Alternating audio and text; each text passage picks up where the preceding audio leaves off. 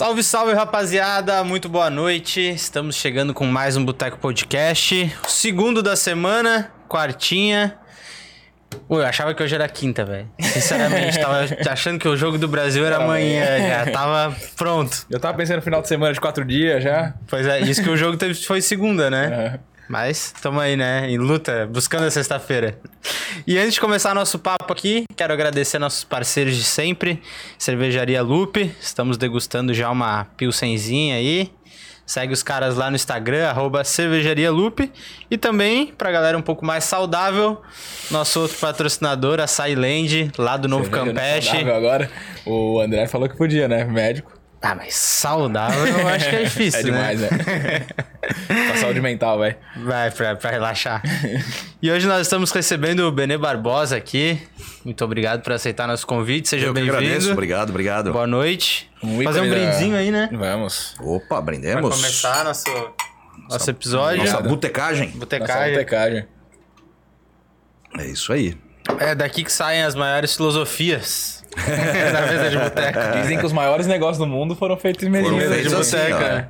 Tomando alguma coisa alcoólica. E eu vou dizer, já rolou negócio aqui hoje, tá?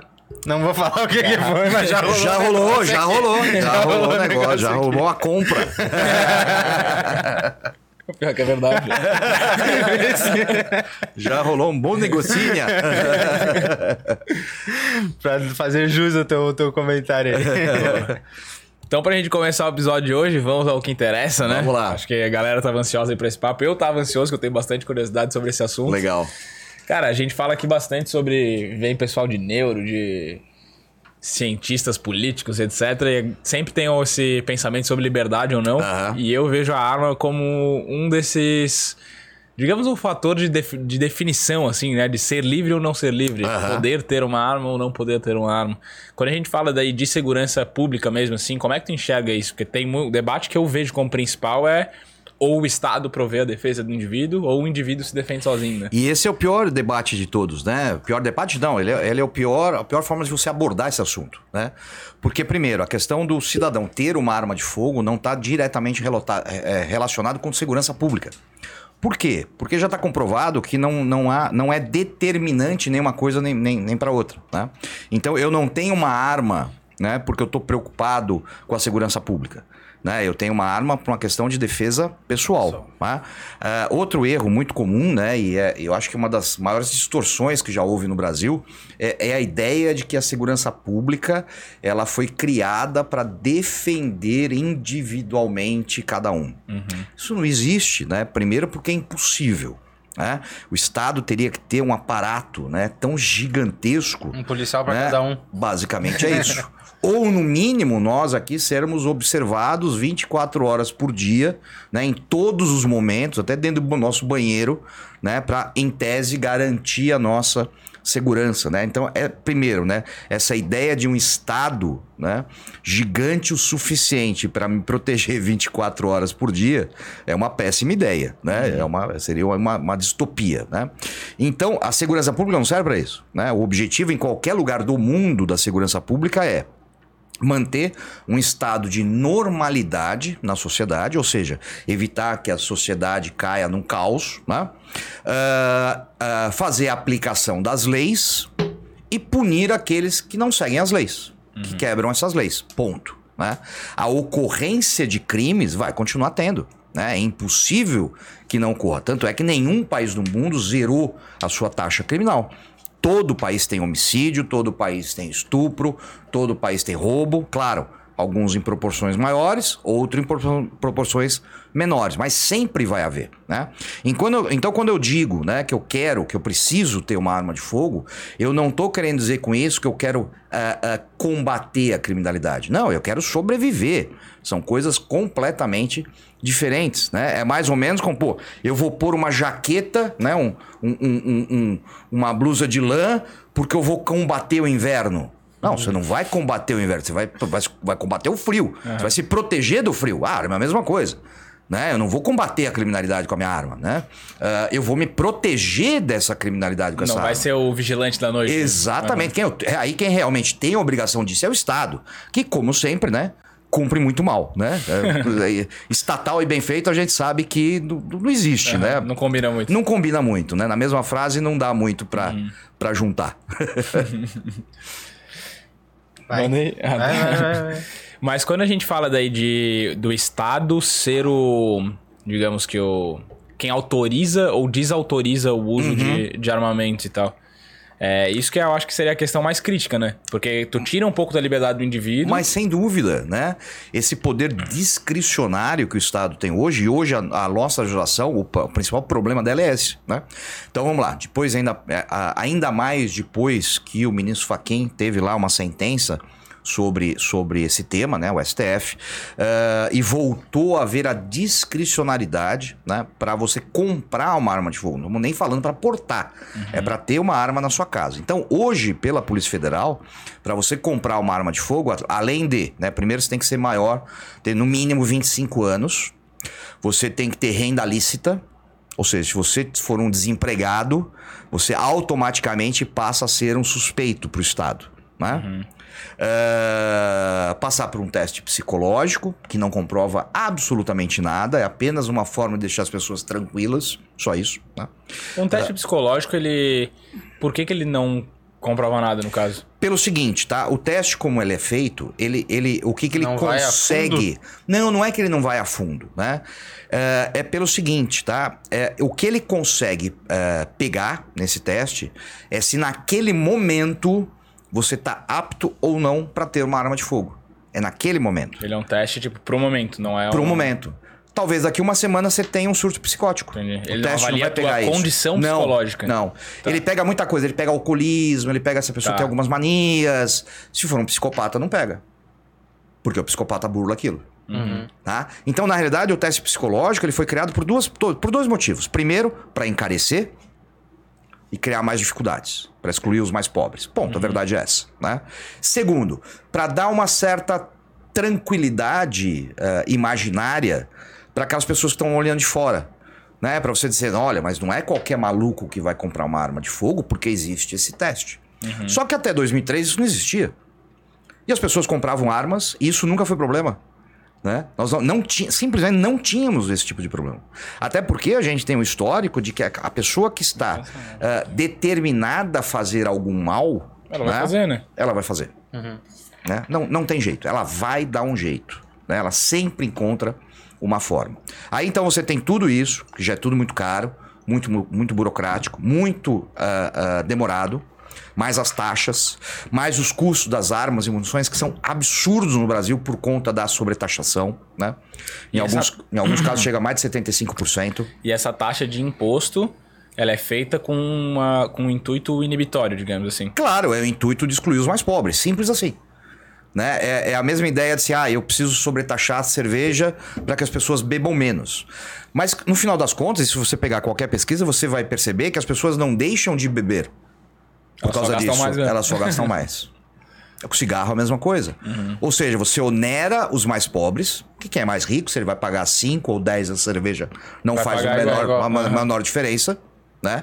E mais uma vez os mais pobres acabam né, uhum. levando. Com arma e com munição é a mesma coisa. Mas né? por que que tu, tu imagina que isso é mais por um preconceito mesmo de o, ah, o mais pobre vai fazer merda com a arma ou não tem relação direta? Eu acho que tem eu acho que tem pelo seguinte, tá? De tudo que eu estudei, olha só, isso, essa história de, de, de sobretaxar as armas e munições exatamente para os mais pobres não conseguirem comprar, com, começou lá na década de 90, quando Fernando Henrique Cardoso foi eleito. Né? Fernando Henrique Cardoso uh, vem aí de uma corrente socialista, uhum. né? social-democrata. Né? E se a gente voltar lá na década de 60, com Foucault e etc., né?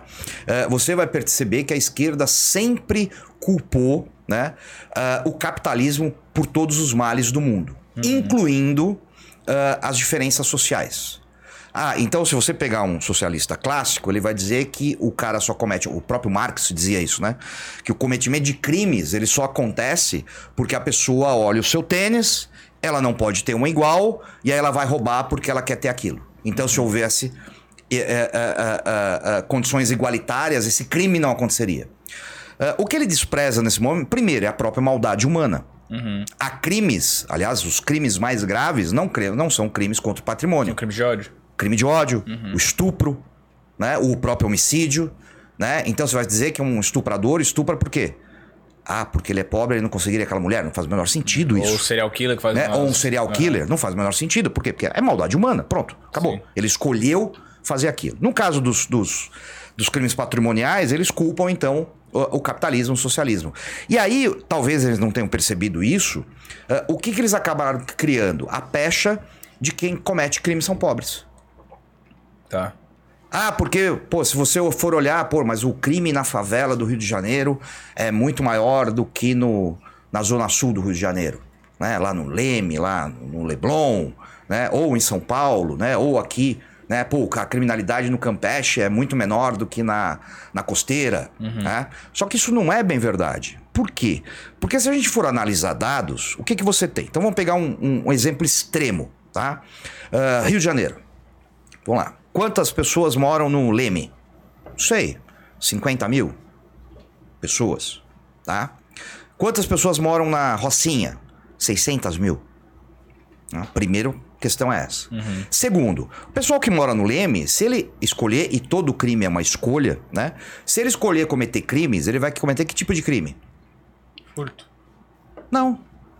É gestão fraudulenta, tráfico de drogas, aquele tráfico entre amigos. Fumar um pode. É, mas isso aí nem vou considerar crime, né? Nem vou considerar crime, né? São crimes mesmo, Aham. né? Então é gestão fraudulenta, é corrupção, corrupção ativa, corrupção pa- passiva, tá? São crimes Abuso de ditos, poder, abuso aham. de poder, abuso contra menores, contra Sim. mulheres, né? Eh, são crimes que eh, são invisíveis para a sociedade como um todo. Uhum. Porque você olha para aquele local e fala assim, pô, isso é um local seguro. Só que tá acontecendo um monte de crimes ali também. Aí você olha para uma favela. Pô, ali tem criminalidade. Por quê? Porque tem o traficante desfilando de fuzil nas costas. Sim. Só que proporcionalmente, Esteticamente o crime tá ali, né? esteticamente o crime tá ali. Exatamente. Ah, então a área mais pobre tem mais crimes. Eu sempre discordei disso. Os crimes mudam. Por quê? Porque o cara que tá numa comunidade dessa, o crime que ele consegue Cometer. cometer é o de enfiar arma na cintura e roubar no farol, Sim. óbvio. Vai falar que lá em Brasília não tem mais crime que. Puta que eu pariu, exatamente. Se crime fosse uma questão financeira, Brasília, Brasília, não vou nem dizer Brasília, porque pô, quem mora em Brasília não, não merece isso, né? Mas o Congresso Nacional seria o lugar mais seguro do mundo. Porque quem ali não tem poder aquisitivo pra ter o tênis que quer, ou o carro que quer, ou a casa que quer. E os crimes continuam sendo cometidos, aliás, os maiores crimes. Tá? Então essa história é completamente ah, ah, ah, falsa. Né? Mas e aí, voltando, né? E aí sim se chegou à conclusão que a pessoa mais pobre tem mais tendência a cometer crimes, portanto não é bom que ela tenha uma arma de fogo. E esse preconceito continua até os dias de hoje, até em gente como a gente. Gente como a gente, não, né? Pessoas que até ah, advogam aí em favor das armas, né? Vêm com aquela balela, ah, arma não é pra todo mundo. Fala, tá, beleza, quem que é todo mundo? Quem define quem é todo mundo? Uhum. É você, sou eu, é o presidente, é o general, é o coronel, é o. Não existe isso. Tá? Então, não, eu acho que a arma é para todo mundo, exceto em algumas situações. Por exemplo, alguém condenado por crimes violentos, crimes contra a vida. Ah, sim, sim, né? sim. Eu acho que. Alguém diagnosticado com Pelo... doença mental. Isso, não- aí tá. pelo menos o Estado vai se encarregar tá? de não vender oficialmente uma arma para ele. Uhum. E essa pessoa vai continuar, continuar comprando armas do mesmo jeito. Sim. Quando que no Brasil, aliás, quando no O Estado mundo... só não vai se responsabilizar. Pronto, acabou, é isso. A arma ele vai comprar do mesmo jeito. Tá? Que senão o traficante não tinha arma, bandido não tinha arma, assaltante Porra, de banco não tinha arma. top do. Estão lá. Estão lá. Isso é uma verdade no mundo todo. Sim. Né? O pessoal fala do Japão. Ah, o Japão é um país desarmado. Isso é a maior farsa que existe. Né? O Japão é desarmado, sim, mas ele foi desarmado no século XVI. Né? Muito antes de alguém se preocupar com criminalidade. Né? Isso aconteceu por quê? Porque os senhores feudais precisavam manter o poder. tá? E o grande problema deles naquele momento era o quê? Os exércitos de samurais, que nada mais eram do que os jagunços dos, dos senhores feudais, né? exércitos pagos, mercenários, né? começaram a ter problemas com camponeses que também tinham armas. E aí eles decidiram por esse desarmamento primeiro dos camponeses para retomar o poder. E a partir daí, como eles queriam expulsar todos os, toda a simbologia ocidental, né? Eles queriam continuar fechados ao ocidente, né? As armas quem levou, né? Foram os, os- os japoneses, os, os portugueses, no século XV, né? E no século XV eles levaram armas e o cristianismo. Né? E o Japão queria se livrar dessa. Porra, e pro Brasil trouxeram espelho, né? Tomar no cu. né? e, e eles queriam se livrar dessa con- que eles chamavam de contaminação ocidental, né? Então eles tinham que expulsar, né? Eles expulsaram todos os jesuítas, todos os padres, perseguiram os cristãos, mataram, né? Matavam afogados no mar, não sei o quê. Ah, e as armas também eles excluíram, né? Então o desarmamento não tem nada a ver com isso. Agora você pega o, o- o crime organizado institucional, que é a Yakuza, né? A Yakuza tem armas, né? É que existe meio um, um código de honra, né? De que eles não vão usar essas armas contra pessoas inocentes ou contra o próprio Estado. É por isso que ela sobrevive. Aliás, uma coisa muito clara, né? Quando a gente fala de Estado, isso é muito importante. Nenhuma organização criminosa sobrevive sem o apoio do próprio Estado. Isso não existe, né? Através da corrupção, do descaminho, né? Da corrupção de agentes, de agentes estatais, porque senão ela não sobrevive. Não tem em nenhum lugar do mundo né? Existe uma organização criminosa que não tem o seu grande apoio no próprio Estado. Né? Então, tudo isso que tem que ser discutido que às vezes passa despercebido. Mas voltando para o nosso tema, que é a arma de fogo. Tá? Então, se tornou muito caro exatamente por isso. Sim, para aquele mais pobre não pudesse comprar uma arma. Porque, em tese, ele estaria mais propenso a cometer Cometer algo. um crime, um, um crime. E aí o grande problema é, são exatamente os mais pobres, Que né? sofrem os crimes. Exatamente. Ele é muito mais vítima do que algoz. Né? É ele que tem que sair de casa meia-noite, a pé, numa rua mal iluminada, para buscar a filha no ônibus, para a menina não ser estuprada porque tá chegando na faculdade. A verdade é essa. Né? Ali o Estado não está presente. Ele não tem dinheiro para segurança particular. Né? Ele não vive dentro de um condomínio fechado. né? Pergunta assim: quantas vezes na minha casa eu precisei acionar a polícia? Nunca. Nunca. Não, não, é, isso depois que eu tive já um pouquinho mais de dinheiro, né? Sim, sim. Porque eu também já fui muito pobre. Eu morei na Coab, lá em São Paulo, né? Conjunto habitacional lá, lá em Carapicuíba, né? Morei num- numa região perigosa ali de São Paulo, né? Então ali realmente não tinha jeito. Mas isso fica muito claro, né? Quando você passou por todos esses estados, né? Econômicos, você percebe como, e foi lá que tu teve teu primeiro contato com arma, não? Na realidade, eu tive meu primeiro contato com armas desde, desde criança, porque sim, meu pai tinha, minha mãe tinha, né? A gente morava na Praia Grande, em São Paulo. Meu pai viajava muito. Minha mãe ficava lá com a arminha dela, no criado mudo, né? Eh, meu pai também sempre andou armado. E eu sempre via nessa arma, eh, não era opressão, não era violência, né? Não era essa, essa coisa negativa, essa demonização que foi criada com a arma, né? Defesa. E- eu via defesa, eu Segurança, via né? tranquilidade, né? Eu via divertimento, porque eu achava divertidíssimo. Eu dei meu primeiro tiro, eu tinha 4 anos. Né, de idade, né? numa época que podia fazer isso. Né? Uhum. Nem por isso me tornei um criminoso, nem por isso sou violento, nem por isso sou agressivo. Né? Quem me conhece. Mas tu não acha sabe. isso, uma, sei lá, uma irresponsabilidade botar uma arma na mão de uma criança, não? Não, de forma nenhuma. De forma nenhuma, muito pelo contrário. Tá? O que, que mostram eh, todos os estudos no mundo, né, em especial nos Estados Unidos, né, que o grande problema, né, o que gera acidentes com crianças é a curiosidade. Se você não quebra essa curiosidade, claro, não tô falando, né? Filho, vai lá, pega a arma do papai e vai brincar no quintal, né? Sim, não é disso sim. que eu tô falando, né? Ah, assim, ah, a criança normalmente ela acaba se acidentando, né? Ou sendo vítima de um acidente letal com uma arma de fogo por conta da curiosidade. Né? É aquela que teu filho vai. ah, Até um dia eu tava numa palestra, né? E uma moça falou assim: eu tava falando desse assunto, né? Uma moça falou assim: não, eu nunca vou ter que me preocupar com isso. Eu falei, por quê? Porque jamais vai entrar uma arma na minha casa. Ok, sua casa, suas regras, problema zero quanto a isso. Não vejo problema nenhum. Né? Falei, só que tem um problema. Quantos anos tem seu filho? Ah, ele tem sete anos. Na época, ele, mesma idade do meu filho do meio. Falei, olha só, meu filho também tem, do meio também tem sete anos. Né? Na verdade, ele era o mais velho na época. Né? Ele também tem sete anos. Falei, se eles fossem, fossem amigos na escola. E se o seu filho fosse numa festinha do meu filho, na minha casa, e eu não fosse responsável com as minhas armas, como o seu filho lidaria com essa situação? Sendo que ele não faz a menor ideia do que é aquilo. Ela nunca tinha pensado nisso. Falei, então pense.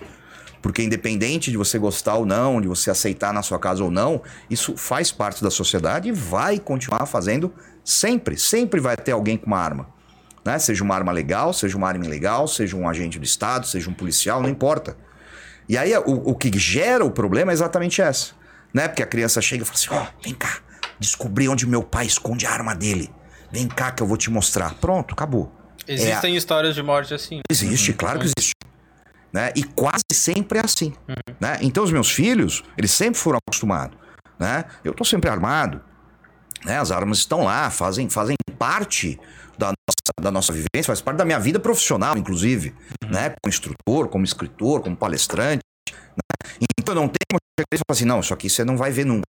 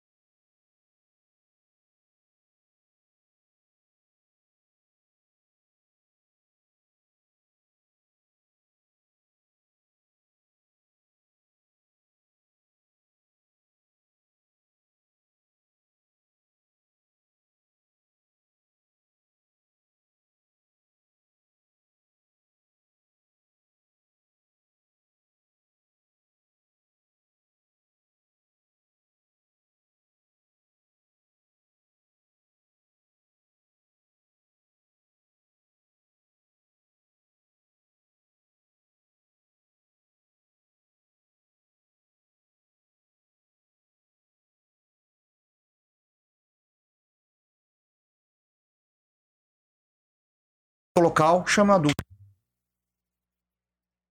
Vai acontecer se isso, se isso for feito.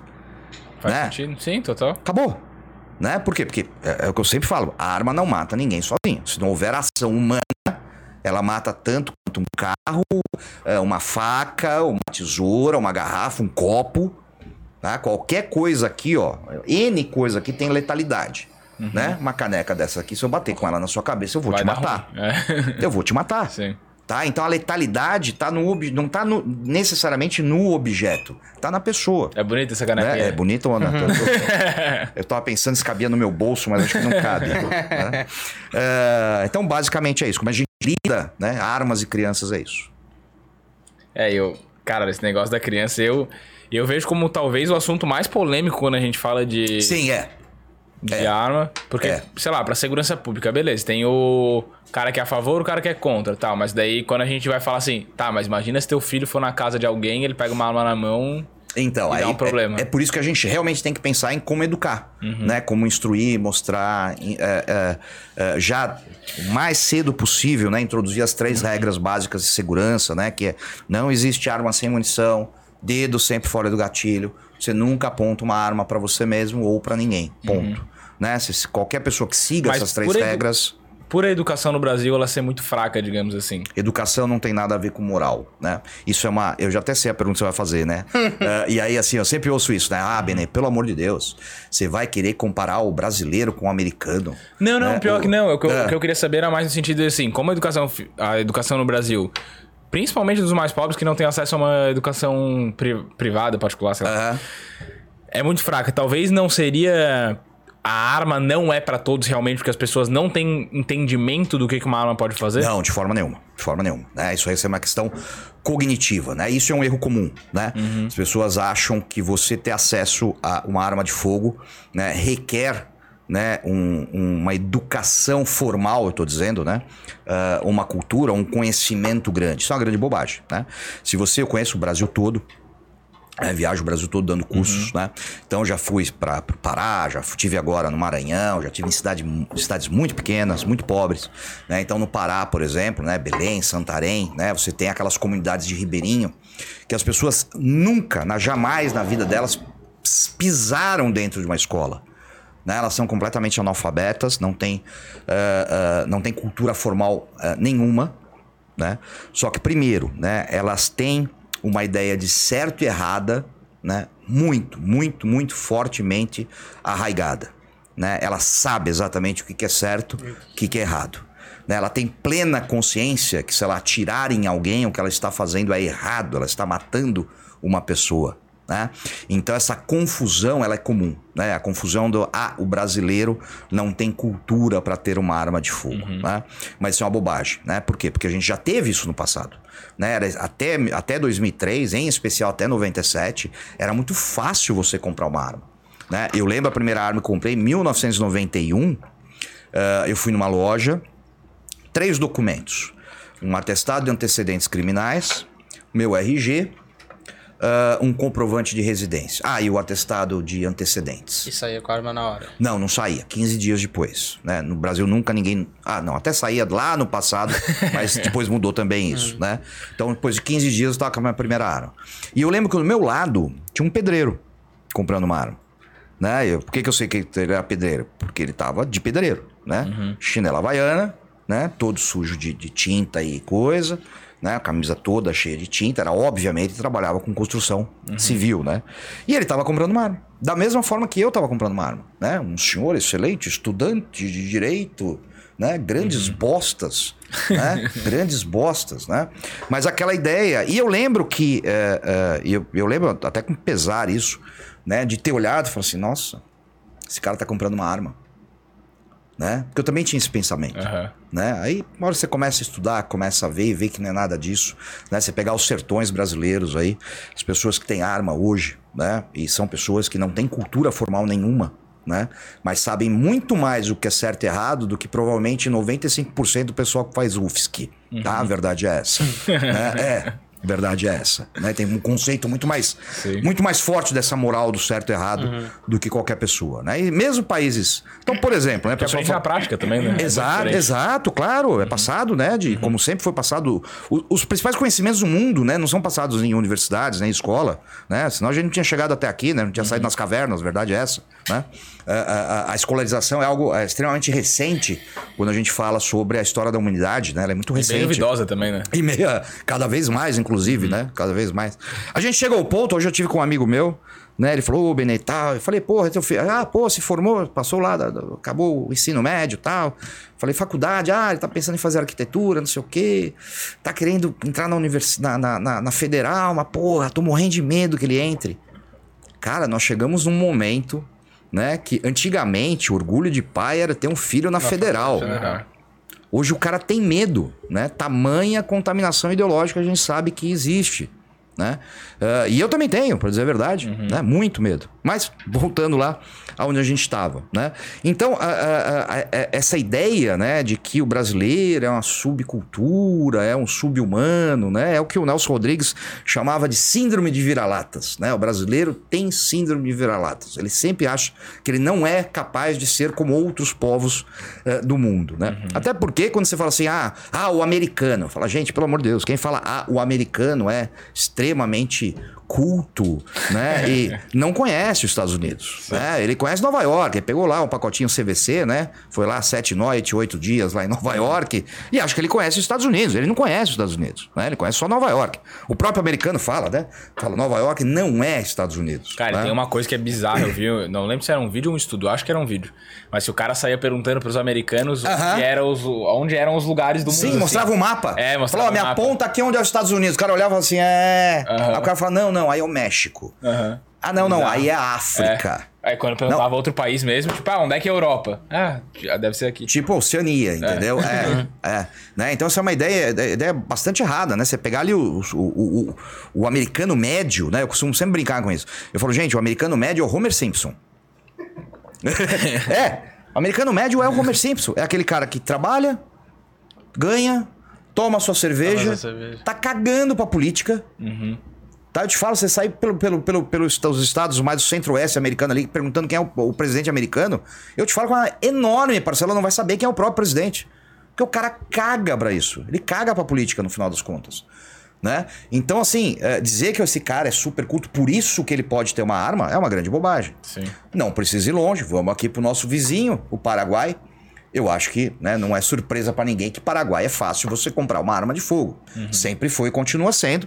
Embora haja um pouco mais de restrições, né? Por exemplo, agora não vendem mais para estrangeiros, né? Por causa do contrabando, né? Por causa do Brasil, óbvio, né? Claro, né? É, aliás, se, se você pegar a taxa de taxa de homicídios do Paraguai, tá? É, hoje é a quarta menor da América do Sul. Quarta, terceira. Terceira menor da América do Sul, tá? Se você tirar, se você descartar os homicídios que acontecem na fronteira com o Brasil, ele cai para segundo. Só perde pro Chile. Ou seja, o Brasil ele consegue estragar a segurança pública do Paraguai. Nós somos bom pra caramba, Sim. tá? E todo mundo sabe que é fácil comprar armas no Paraguai, né? Então assim, o Paraguai, olha só, ele tem Essa uma taxa, só pra eu entender, essa taxa eles pegam por porcentagem por da 100 mil habitantes. Tá. Por 100 mil habitantes. Tá. Né? Então hoje as mais baixas são Chile, continua em primeiro, deve subir nos próximos anos. Chile, ah, Uruguai, Paraguai, e aí vai, vai indo. Né? São os- esses são os países que... Esses são os, os mais. O menor, menor índices Mas eles criminais. são mais armados ou nada a ver? Então, o Paraguai, muito fácil você comprar armas, Sim. né? Continua sendo assim. O Paraguai tem uma economia, ainda hoje, baseada na economia informal, uma taxa de desemprego muito maior que a brasileira, uma taxa de analfabetismo muito maior que a brasileira. Né? Todos os índices de desenvolvimento humano do Paraguai são piores que as brasileiras. E eles têm muito mais armas e 10 vezes menos homicídios do que o Brasil.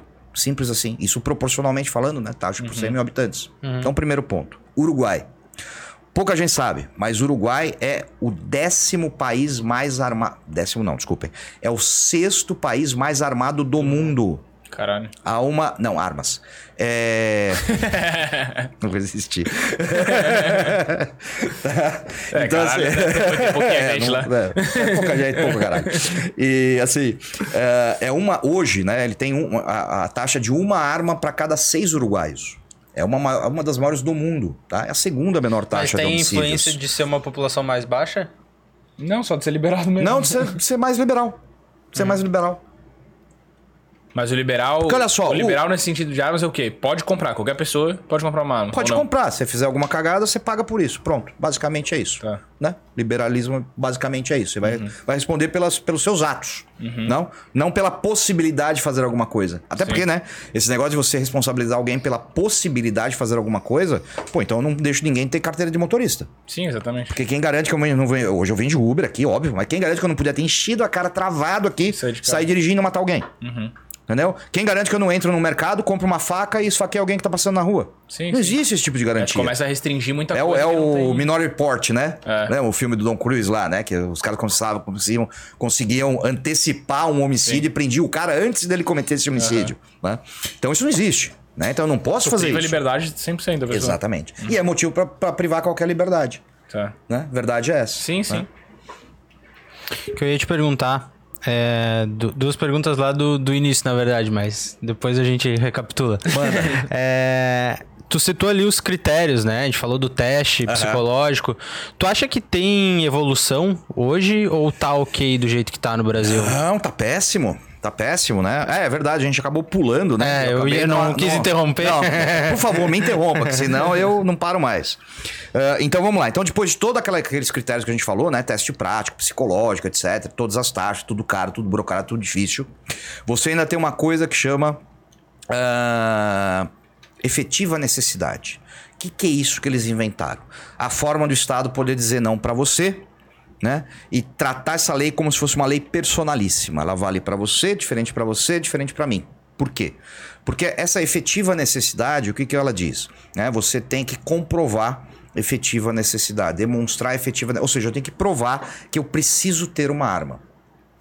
Você consegue pe- perceber o quanto isso é subjetivo? Claro, quem julga. Pronto. Acabou, matou. É quem julga. Se você disser pra mim assim, ah, eu preciso porque eu moro aqui em Floripa, e Floripa, poxa, a criminalidade tá crescendo. Eu falo, não, eu morava em São Paulo, muito maior, você não precisa de arma. Pronto. É o meu entendimento quanto a isso. É absurdamente subjetivo. É dar muito poder na mão de pouca pessoa. né? Exatamente. E é o que está acontecendo agora. Então, assim, o Bolsonaro tinha derrubado isso, né, com os decretos. Veio o Faquin, reinstituiu isso, né? E hoje, então, depois de passar de tudo aquilo, você ainda vai ter que fazer lá uma cartinha pro delegado da Polícia Federal, né? Implorando, pedindo, né? Justificando por que, que você quer ter uma arma de fogo. E ele vai olhar e vai assim: ah, não. E se tu, se tu botar lá, por exemplo, só assim, ah, porque eu quero atirar no clube de tiro. Não, aí, aí você teria que tirar o CR, que é o certificado Tá. de registro como atirador esportivo. Tá. Né? Aí você não tem a discricionariedade. É por isso né, que o governo de transição aí já tá batendo tanto nisso.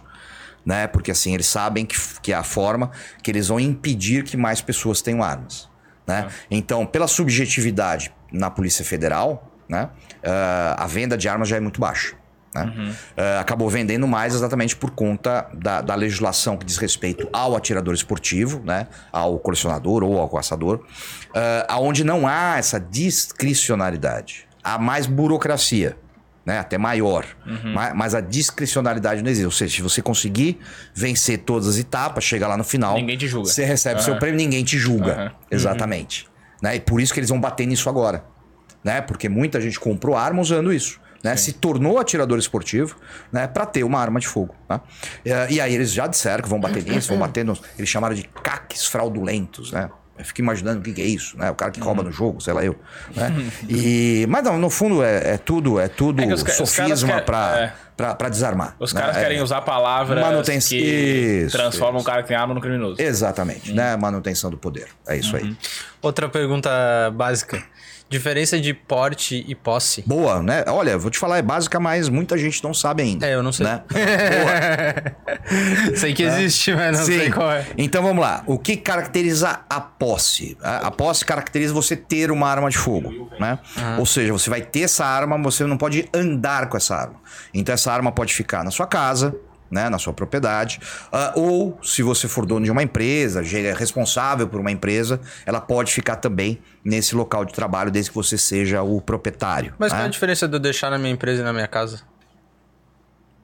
Para defender a empresa, por exemplo. Seria o né? argumento. Isso, né? Tem uma coisa que é muito bizarra, é que no Brasil a propriedade privada ela é muito duvidosa, né? Ela não é privada, né? É, então Ela não é privada. onde tu pode andar com a tua arma não é necessariamente as É. tuas posses, digamos É. assim. Sim. E aí você tem o porte. O porte é o quê? É uma autorização excepcional, isso está na lei, a excepcionalidade, né? Para que você possa portar essa arma. Posso ter.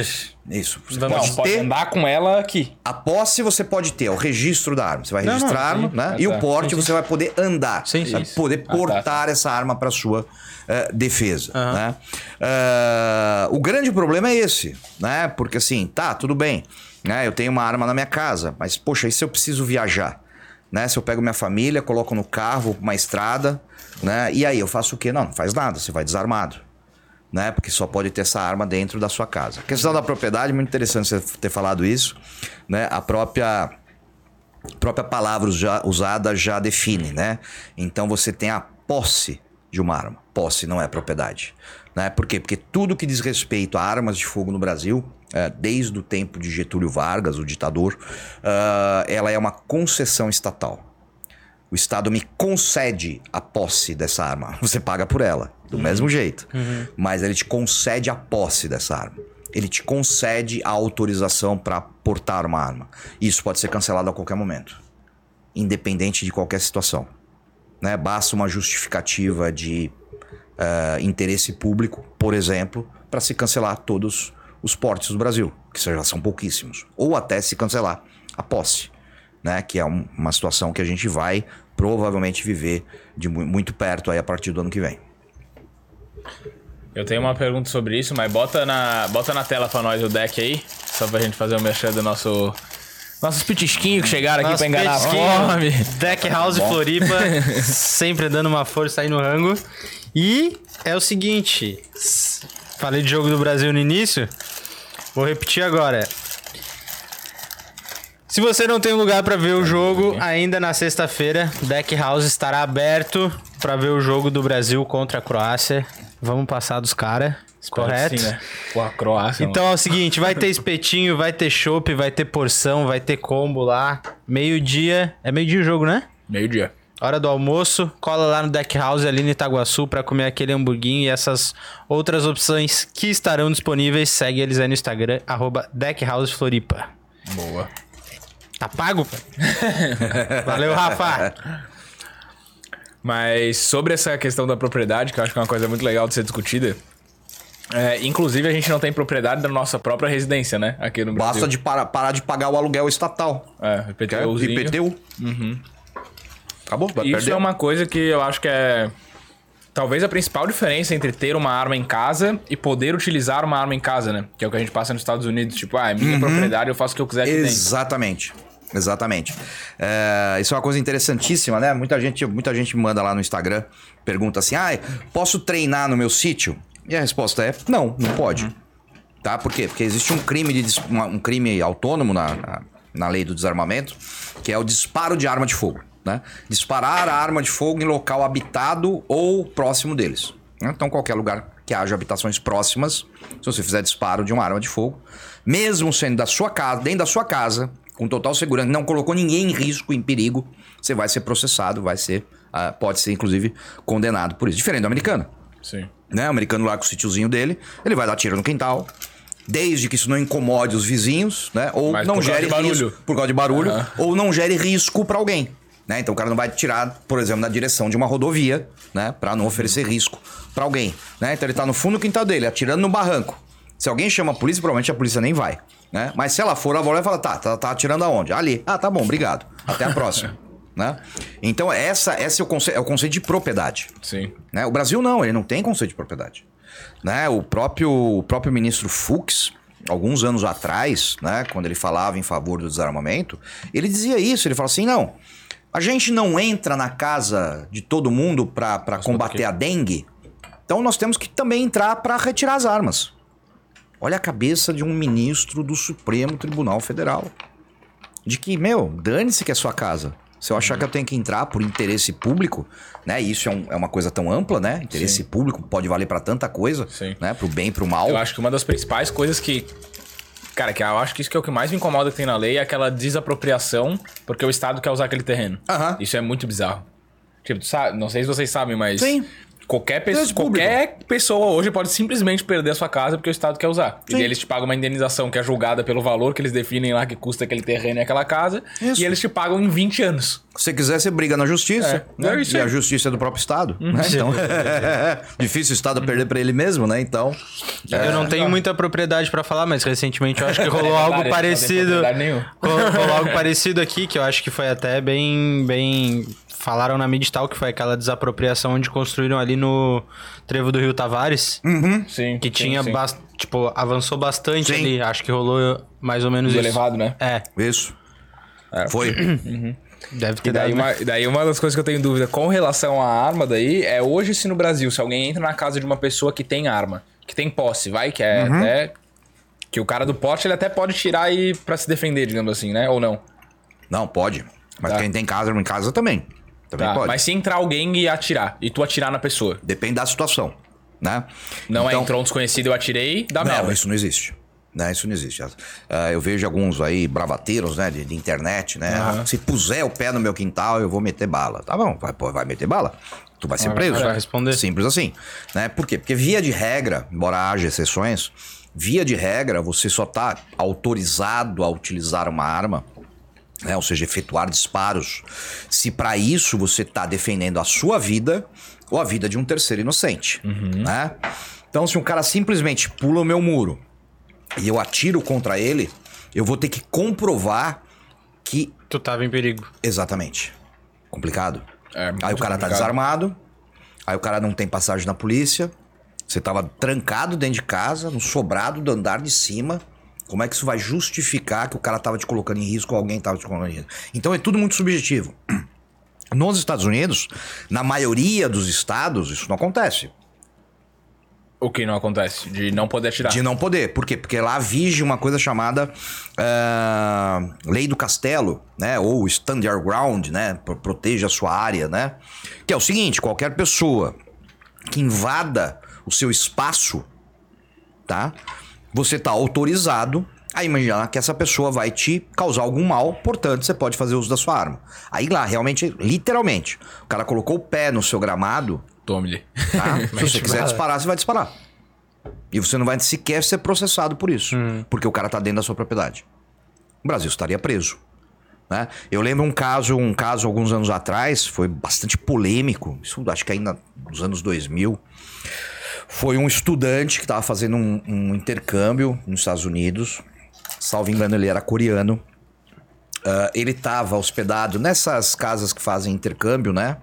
E ele foi pra uma festa, voltou completamente chapado, entrou na casa errada. Puta que Porque além de tudo, o americano tem esse hábito de não trancar a porta, né? Ah, e ele entrou na casa errada. O cara ouviu o barulho, desceu armado, apontou arma pra ele, ele completamente bêbado. Não entende direito. Não entendendo direito, e aí quando tá bêbado é pior ainda, não conseguindo se expressar em inglês. E o cara mandando ele sair, mandando ele sair, mandando ele sair, ele tentando se explicar e foi pra, pra frente. Ah, o cara atirou. Né? Descarregou a arma dele, marcou, matou o estudante. Né? E aí, lógico, a imprensa caiu de pau e todo mundo caiu de pau. Né? E ele não foi nem processado. Sim. Né? Porque É foda, mas é compreensível, né? é compreensível. Né? A lei é essa, ponto. Uhum. Né? O cara tá dentro da sua casa. Não, ele ainda deu a chance do cara, ele não chegou atirando. Uhum. Né? Que naquela situação. E aí, você vai, você vai esperar um cara maluco falando uma língua que você não sabe, Tá completamente dentro embriagado casa, é. dentro da sua casa, e se o cara toma sua arma? É que daí é mais, sei lá quantos por cento das pessoas falariam, ah, mas então se tu não tivesse armado, isso não teria acontecido. Sim, não teria acontecido. E se fosse o contrário, ele teria morrido. Aham. Né? Exatamente. Essa é a questão. Né? É que Como eu acho tem? que tá- Não sei se tem estudos com relação a isso, né? Mas. E nem vou falar provavelmente porque eu não sei. Mas talvez a margem de pessoas inocentes que morrem por causa de coisas tem. assim seja menor. Muito menor. E o assaltante que entra na tua casa e tá armado, ines- né? é- é- estatisticamente falando, é inexpressivo. Inexpressivo. Tá? Hoje, Claro que é uma vida, né? Mas é foda. Claro, né? Mas isso acontece de va- N formas, né? Uhum. Eh, hoje, nos Estados Unidos, as armas de fogo são usadas, em média, por ano, 2 milhões e meia de vezes para legítima defesa. Se você pegar todos os homicídios dos Estados Unidos, não chega. Isso tô- os homicídios, não tô nem dizendo o uso de arma legal para matar alguém. Ou, Sim. não, homicídio mesmo, assassinato, guerra de gangue, briga de quadrilha, tudo, tudo. Não chega a 0,0001%. Né? Tem um estudo da própria ONU, que sempre advogou pelo desarmamento, é um estudo de 2011, né? chama Estudo, estudo Global sobre Homicídios. Né? É, E ela diz ali, né, a própria ONU chega a essa conclusão. E ela diz em determinado trecho desse, desse estudo, que ela fala assim, ó, bom, fica muito claro, né, que a maioria esmagadora, né, dos proprietários de armas do mundo não utilizam essas armas para o cometimento de crimes. Ponto. Acabou. Vocês gostam de estatística? Então tome estatística. Né?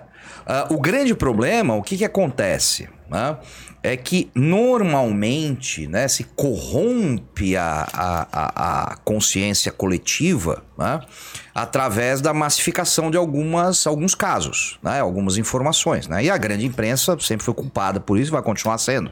Né? Por quê? Porque a gente sempre vê quando uma arma é utilizada por um massacre.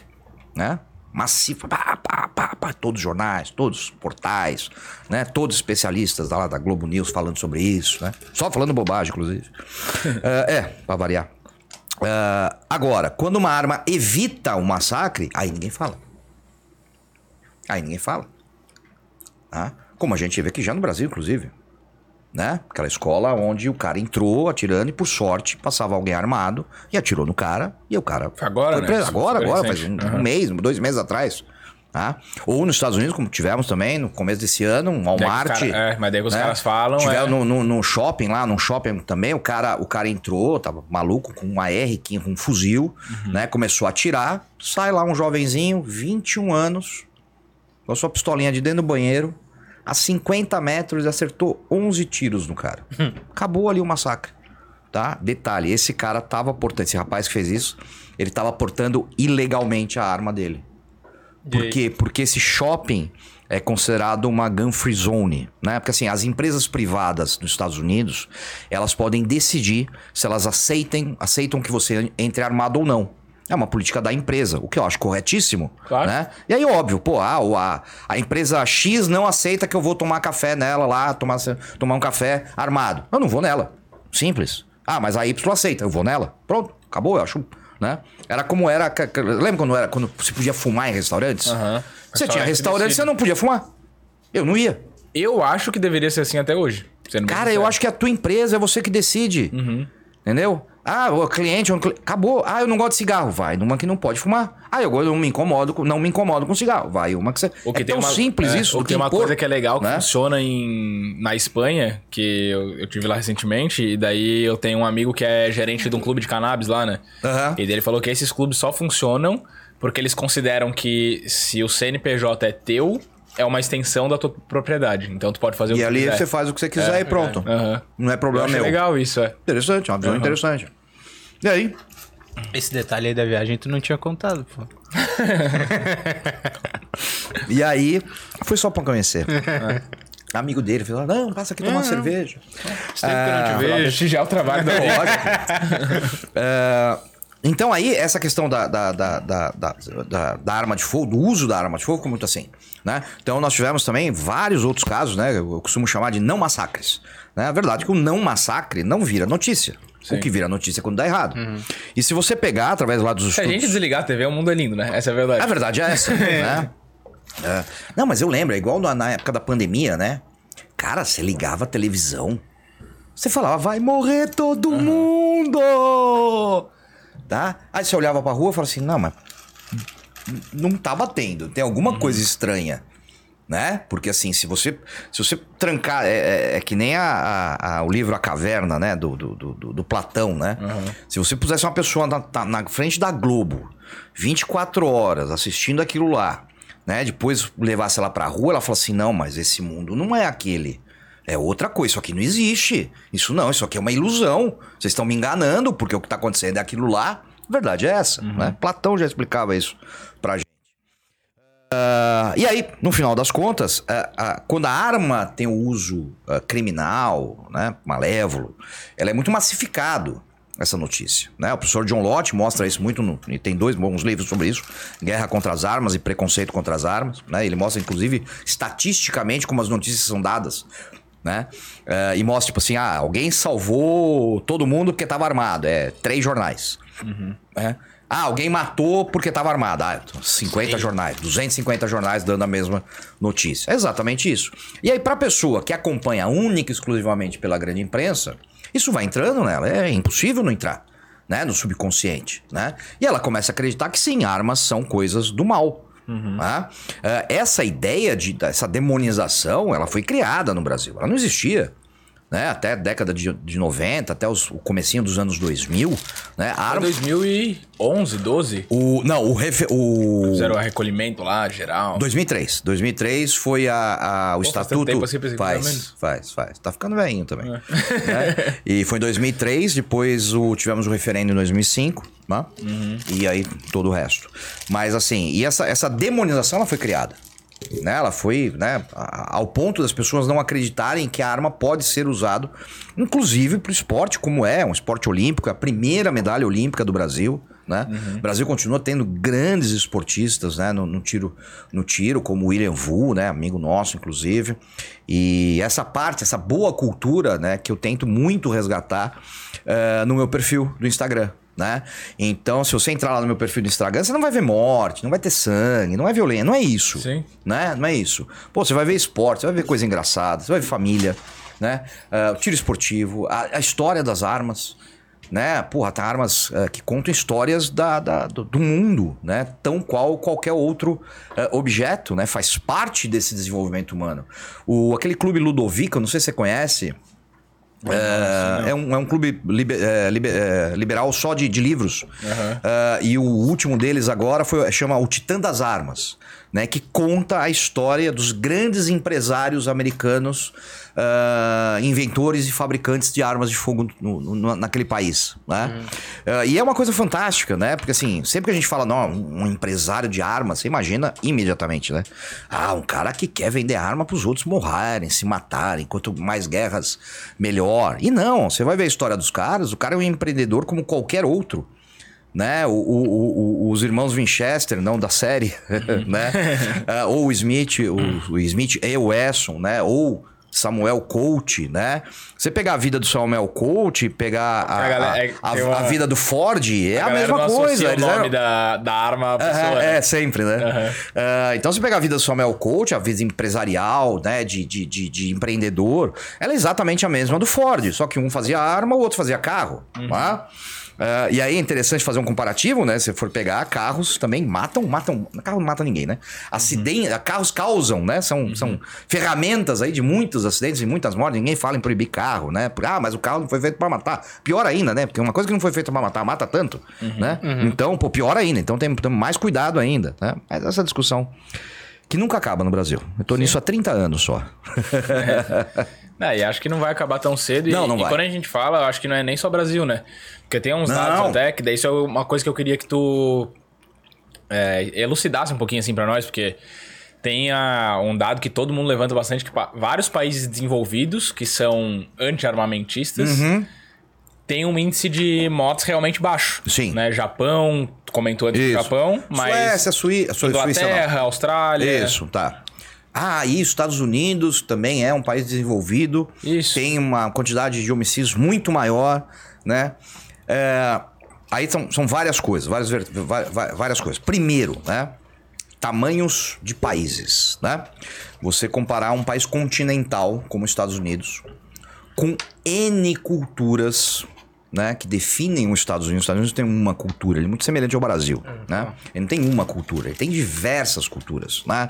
É a cultura cubana, é a cultura mexicana, né? O pessoal mais ali, mais próximo ali do Canadá, né? Questão dos indígenas, questão Não, dos Texas ali. no próprio Texas, né? Os ingleses, os irlandeses, os holandeses, todo mundo que, que compôs os Estados Unidos, né? É, os, os negros. É, todos, pode olhar, todo país, tá? Todo país que tem esse choque cultural tem mais mortes do que outros países que Os têm famosos menos. colonizados, vai. Né? Todo país que tem choque cultural tem mais homicídios. Ponto. Isso é uma verdade. Né? Então você, você tem país, por exemplo, como a Suécia. Suécia nunca foi colonizada por ninguém. Né? É um paísinho desse tamanho, frio. Né? E o frio, por incrível que pareça, tem um impacto gigantesco, tanto no desenvolvimento humano quanto na criminalidade. Né? Tanto é que se você pegar a linha do Equador, procura na linha do Equador um país desenvolvido. Não existe. E há uma, uma questão científica para isso. Né? Então, primeiro ponto é esse. Eh, segundo ponto, né? além de tudo, né? você tem eh, eh, situações completamente diferentes. Né? Porque assim, o pessoal gosta muito de lembrar dos Estados Unidos. Ah, os Estados Unidos é um país desenvolvido, porém, por conta das mortes, por conta das armas, tem mortes demais. Ok, beleza. Ninguém lembra do Canadá, né? O Canadá é o sexto país mais armado do mundo, Qual que é o primeiro? tá? Estados Unidos. Estados Unidos. Hoje é Estados Unidos. Tá? O Canadá é o sexto país mais armado do mundo. Portanto, por essa lógica eh, simplória, né, de mais armas, menos crimes, primeiro, os Estados Unidos tinha que ser o primeiro com mais mortes, não é? Nunca foi, não chega nem perto disso. Mas vamos imaginar, ah, não, O mas Brasil isso... tem mais mortes que os Estados Unidos? Hã? O Brasil tem mais mortes que os Estados Unidos. Meu Deus do céu, o- os Estados Unidos hoje tem 5 homicídios por 100 mil habitantes. O Brasil hoje tem 20, chegou a 30, tá? Homicídios por 100 mil habitantes. E nesses últimos anos que ficou mais fácil o acesso, não foi liberado, mas ficou mais fácil o acesso, diminuiu esse... esse No Brasil, É. caiu. Caiu significativamente. significativamente. Ah, a partir de 2018, né, Bolsonaro se elege, 2019 ele assume, entram as primeiras, ah, as primeiras mudanças significativas, na- não na legislação, né, mas por meio de, de decretos do executivo, que foi um erro gigantesco. Ah, e aí as pessoas passam a comprar muito mais arma, muito mais mesmo, né? Nem perto de um americano ou de um paraguaio ou de um uruguaio, mas muito mais ah, diante da nossa realidade, né? Então nós passamos, por exemplo, a mais de um, um- mais de um milhão de armas registradas na Polícia Federal, né? Mais ah, o número de atiradores esportivos cresceu mais de mil por cento, né? Ah, ou seja, muito mais armas em circulação. Ah, por aquela por aquele mantra desarmamentista, né? De mais armas, mais crimes, obviamente te- a gente teria que ter mais crimes. Só que isso simplesmente não aconteceu. Nós saímos de 30 homicídios por 100 mil habitantes em 2018, tá? E chegamos agora no ano passado com a menor taxa desde a década de 90 no Brasil. Tá? Ou seja, nós tivemos uma, o menor índice criminal no Brasil de homicídios desde a década de 90. Portanto, a política nacional de segurança pública foi eh, exitosa, funcionou. Entre ela, ah, entre, entre as, o que foi feito, a ideia de que sim, o cidadão tem que ter o direito de se defender, de ter uma arma para sua defesa. tá? Não posso afirmar que essas armas foram causadoras dessa diminuição. Tá. Para isso a gente teria que ter um estudo, né, levando em conta muitas variáveis, inclusive a variável da própria quebra de paradigma. Né? O que eu quero dizer com isso? A gente saiu de um governo do PT, que é um governo humanista, né? Que sempre disse que cadeia não resolve, né?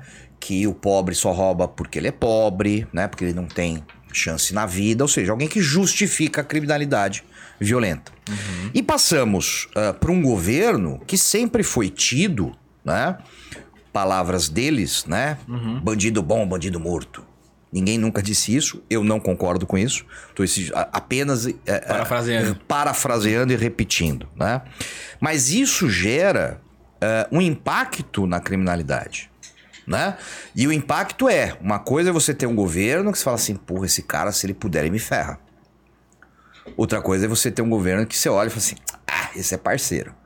Desculpa, a verdade é essa, né? Então essa queda vai acabar esse ano, né? Eu aposto, que, que dia nós estamos hoje? Dia 7 de dezembro, né? Eu aposto que 7 de dezembro do ano que vem, eu aposto com você que a gente vai estar com o dobro de homicídios que a gente tem hoje.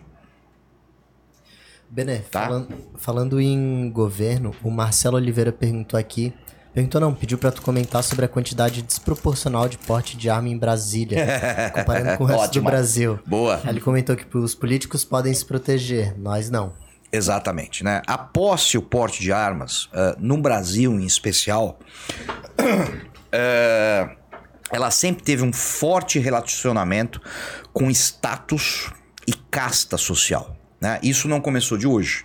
Isso começa na nossa colonização. Né? Então, ainda Brasil colônia, quem que podia ter armas e portar armas, né? Ah, eram literalmente os amigos do rei. Né? Eram aquelas pessoas que faziam parte, de alguma forma, da administração né, do Brasil através da coroa portuguesa. né? Então, isso sempre teve muito intrínseco no Brasil. Né? Se você tem poder, você pode ter uma arma. Né? E isso não mudou né? Até hoje. Então, se você pegar, como foi muito bem apresentado aí pelo nosso amigo, obrigado.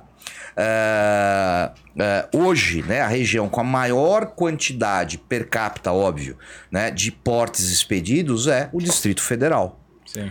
Por quê? Porque, eu Porque não rei conheço. eu não conheço e desafio aqui ao vivo, né?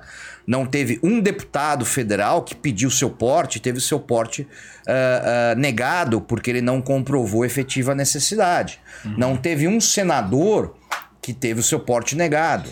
Não teve um secretário de Estado, como todos os secretários de Estado, inclusive do atual governo, que pediram o seu porte, tiveram o seu porte negado.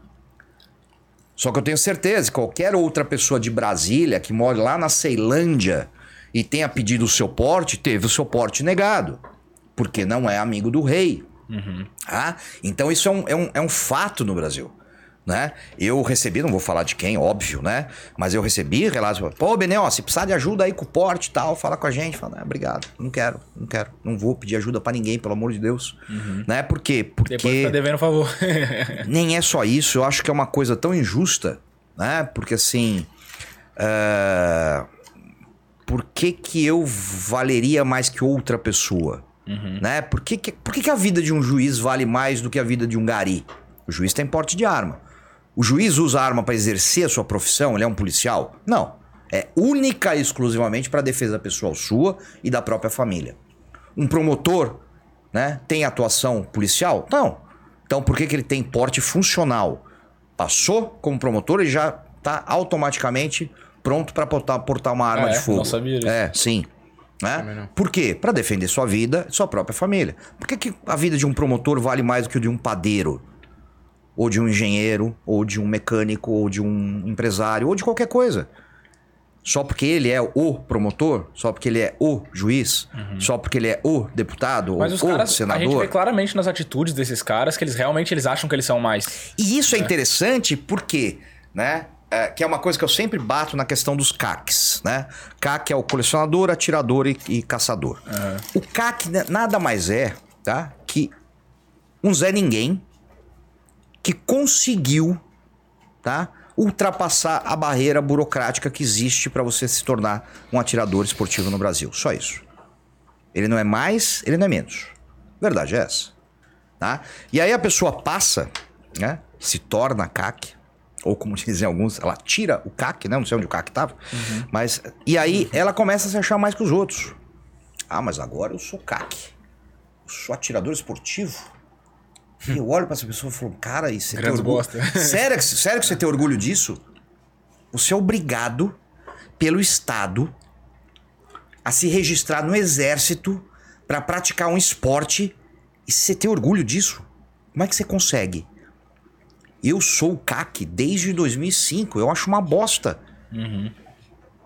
Por quê? Porque eu me sinto oprimido com isso, não feliz. Eu não me sinto mais que os outros. Eu não vou chegar e falar assim: ah, e aí, beleza? Você tem CR? Nossa, você não tem CR? Aff, que nojo. Meu Deus. Você não é ninguém pra mim. Cara, isso é ridículo. É, é patético. É. E os caras começam a, a- a extrapolar a esfera, né? E além de ser é, mais que os outros, eles começam a realmente acreditar que eles podem fazer mais que os outros, né? Então eu recebo perguntas, tipo, malucas, assim. Ah, mas o CAC pode? Falo, Gente, mas por que que poderia? Só porque ele é CAC, tá? Então, às vezes eu, eu, eu falo, né, no meu Instagram, vira uma brigaiada lascada, né? Os grupos ficam loucos, né? Eu falo assim, ó, CAC não tinha nem que existir. Ah, o Benê quer acabar com os CAC. Eu falo, não, filho, você não entendeu. Eu quero acabar com a escravidão dos CAC. Você não entendeu ainda. Fala pra um americano que ele vai ter que pedir autorização pro exército pra ele comprar uma arma. Acho que a cabeça dele explode. Outro, há muitos anos atrás eu tava tentando trazer uma arma de pressão da, da Alemanha. É, uma arma de, de competição que não tinha no Brasil tal. Acabei não conseguindo. E troquei alguns e-mails com, com o fabricante, né?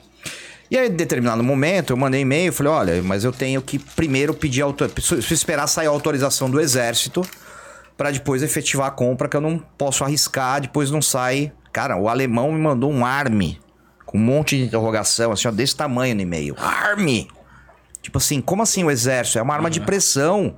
Aí eu tive que explicar para ele. Falei, sim, para você importar uma arma de pressão, é o exército que precisa autorizar.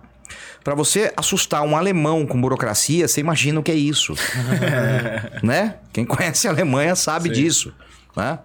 É, é, A gente brinca, né? Fala, o alemão é tão bom no que ele faz, tão bom no que ele faz.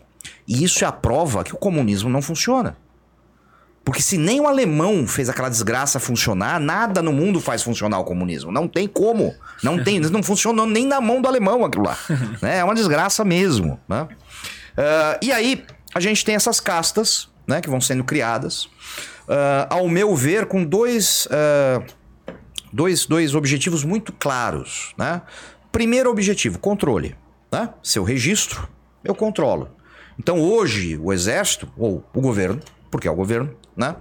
tem em suas mãos onde estão todos os atiradores, todos os colecionadores, todos os caçadores, endereço certo, a quantidade de armas, a munição que eles compraram. Que foi exatamente o que Adolf Hitler fez na Alemanha nazista em 1938. Ele criou um cadastro nacional de proprietários de armas, registrou todos os proprietários, e aí ele fez o quê? Confiscou armas de quem eles consideraram inimigos do Terceiro Reich. Judeus, etc, etc, etc. Como é que o alemão, como é que o- o- os nazistas começaram o desarmamento na Alemanha? Não foi desarmando os judeus, não foi desarmando outros grupos. Foi desarmando quem? Entregue voluntariamente. Não, Não? não, foi proibindo os ah, ciganos de terem armas. Em toda a Bavária. Por que, que proibiram os ciganos de terem armas? Porque ninguém gostava dos ciganos. O judeu não gostava dos ciganos, os negros não gostavam. Ninguém gostava dos ciganos. Né? E aí quando você fala assim, ah, mas esse grupo aí, é, realmente, esse pessoal aí, melhor não ter arma mesmo. Né? Só que, no primeiro momento, foram eles. Aí eles aprovaram a primeira legislação restritiva. E a partir dali, pra você colocar uma vírgula e começar a incluir grupos, foi fácil. Fácil. Aí foi primeiro os, os, os, os ciganos, depois os judeus, depois os gays, depois os negros, depois não sei quem. Isso Aí aí no levou final. quanto tempo, mais ou menos? Isso, É. extremamente rápido. Não deu dois É muito anos. fácil, né?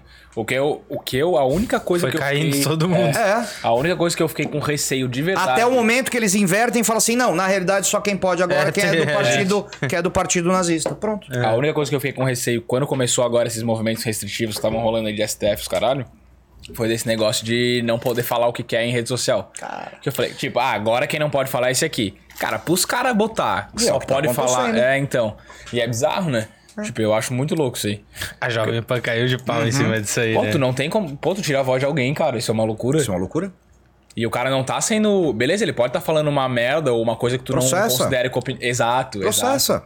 É. Isso tu acha que sempre aquilo foi ali é um assim. crime? Entra com processo criminal, Processa. beleza, tá tudo certo. Vai é. pra justiça, pau no É, cara. não, pô, tira do ar, pau. Não, é tipo assim, não importa se tá certo ou tá errado. Eu tiro você no ar porque eu não gostei do que Uhum. Isso você é bizarro, falou. né? É, isso Acabou. eu acho que é mais ou menos isso. Ah, tira a arma do fulano, do fulano. Ah, agora Ah, ninguém vai falar, falar. ah, quer saber? Então, já ninguém tem mesmo, então não precisa E mais. tem aquele, eu não sei se tu viu, se tu não viu, deve ter visto, mas se não viu ainda, eu acho que tu ia curtir. Aquele do.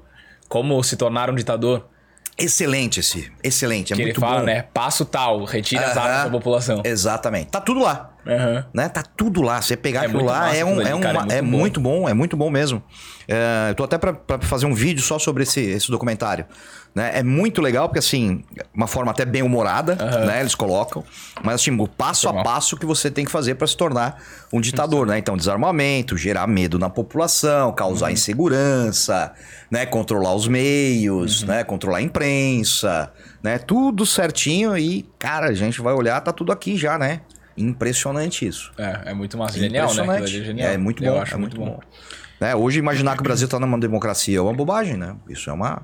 Né? Eu acho que, aliás, acho que o Brasil nunca foi, nu- nunca teve democracia desde o golpe militar É sempre um grupo de no poder, 1889, né? Que derrubou a monarquia. Depois daquilo, Uhum. nunca mais a gente teve uma democracia. A gente nunca teve uma democracia real no Brasil. A verdade é essa, Uhum. né? É que chama- chama-se de democracia.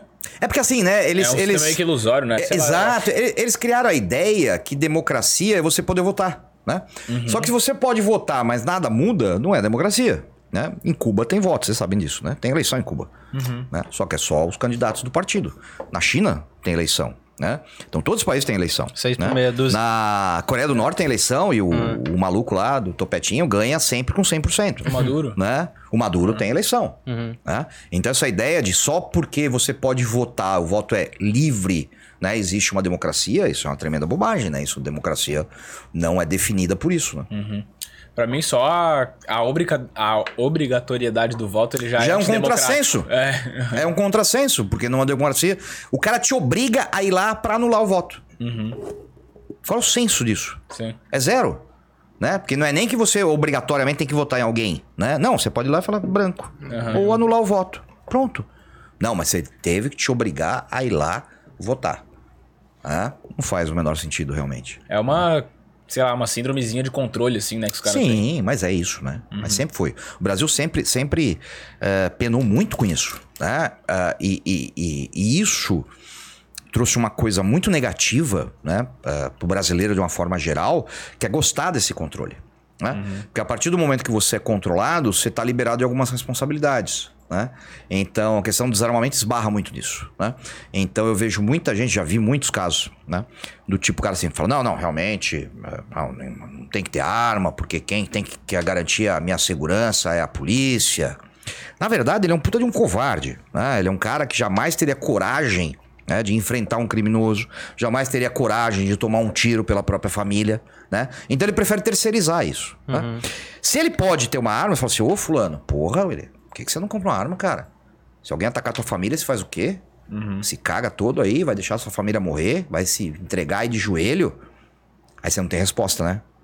Aí você tá proibido, você fala assim, ah, bem, é bem que eu queria, né, cara? Mas, porra, não dá, você não viu aí, tá proibido. Senão eu tinha comprado já. Ô, se entrar na minha casa é bala. Né? Fica fácil, entendeu? Justificar a covardia. A verdade é essa. Aí você terceiriza, ou seja, eu prefiro contar com um terceiro pra morrer, inclusive, pela minha família. Isso não faz o menor sentido, pelo amor de Deus.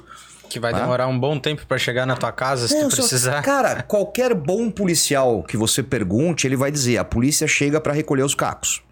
Sim, sim. O policial americano, ele diz o seguinte: a polícia chega pra preencher formulário. A resposta do policial americano é essa. Por quê? Porque o crime já aconteceu. Cara, a gente tá aqui, ó. Cobertura. Hã? Segurança.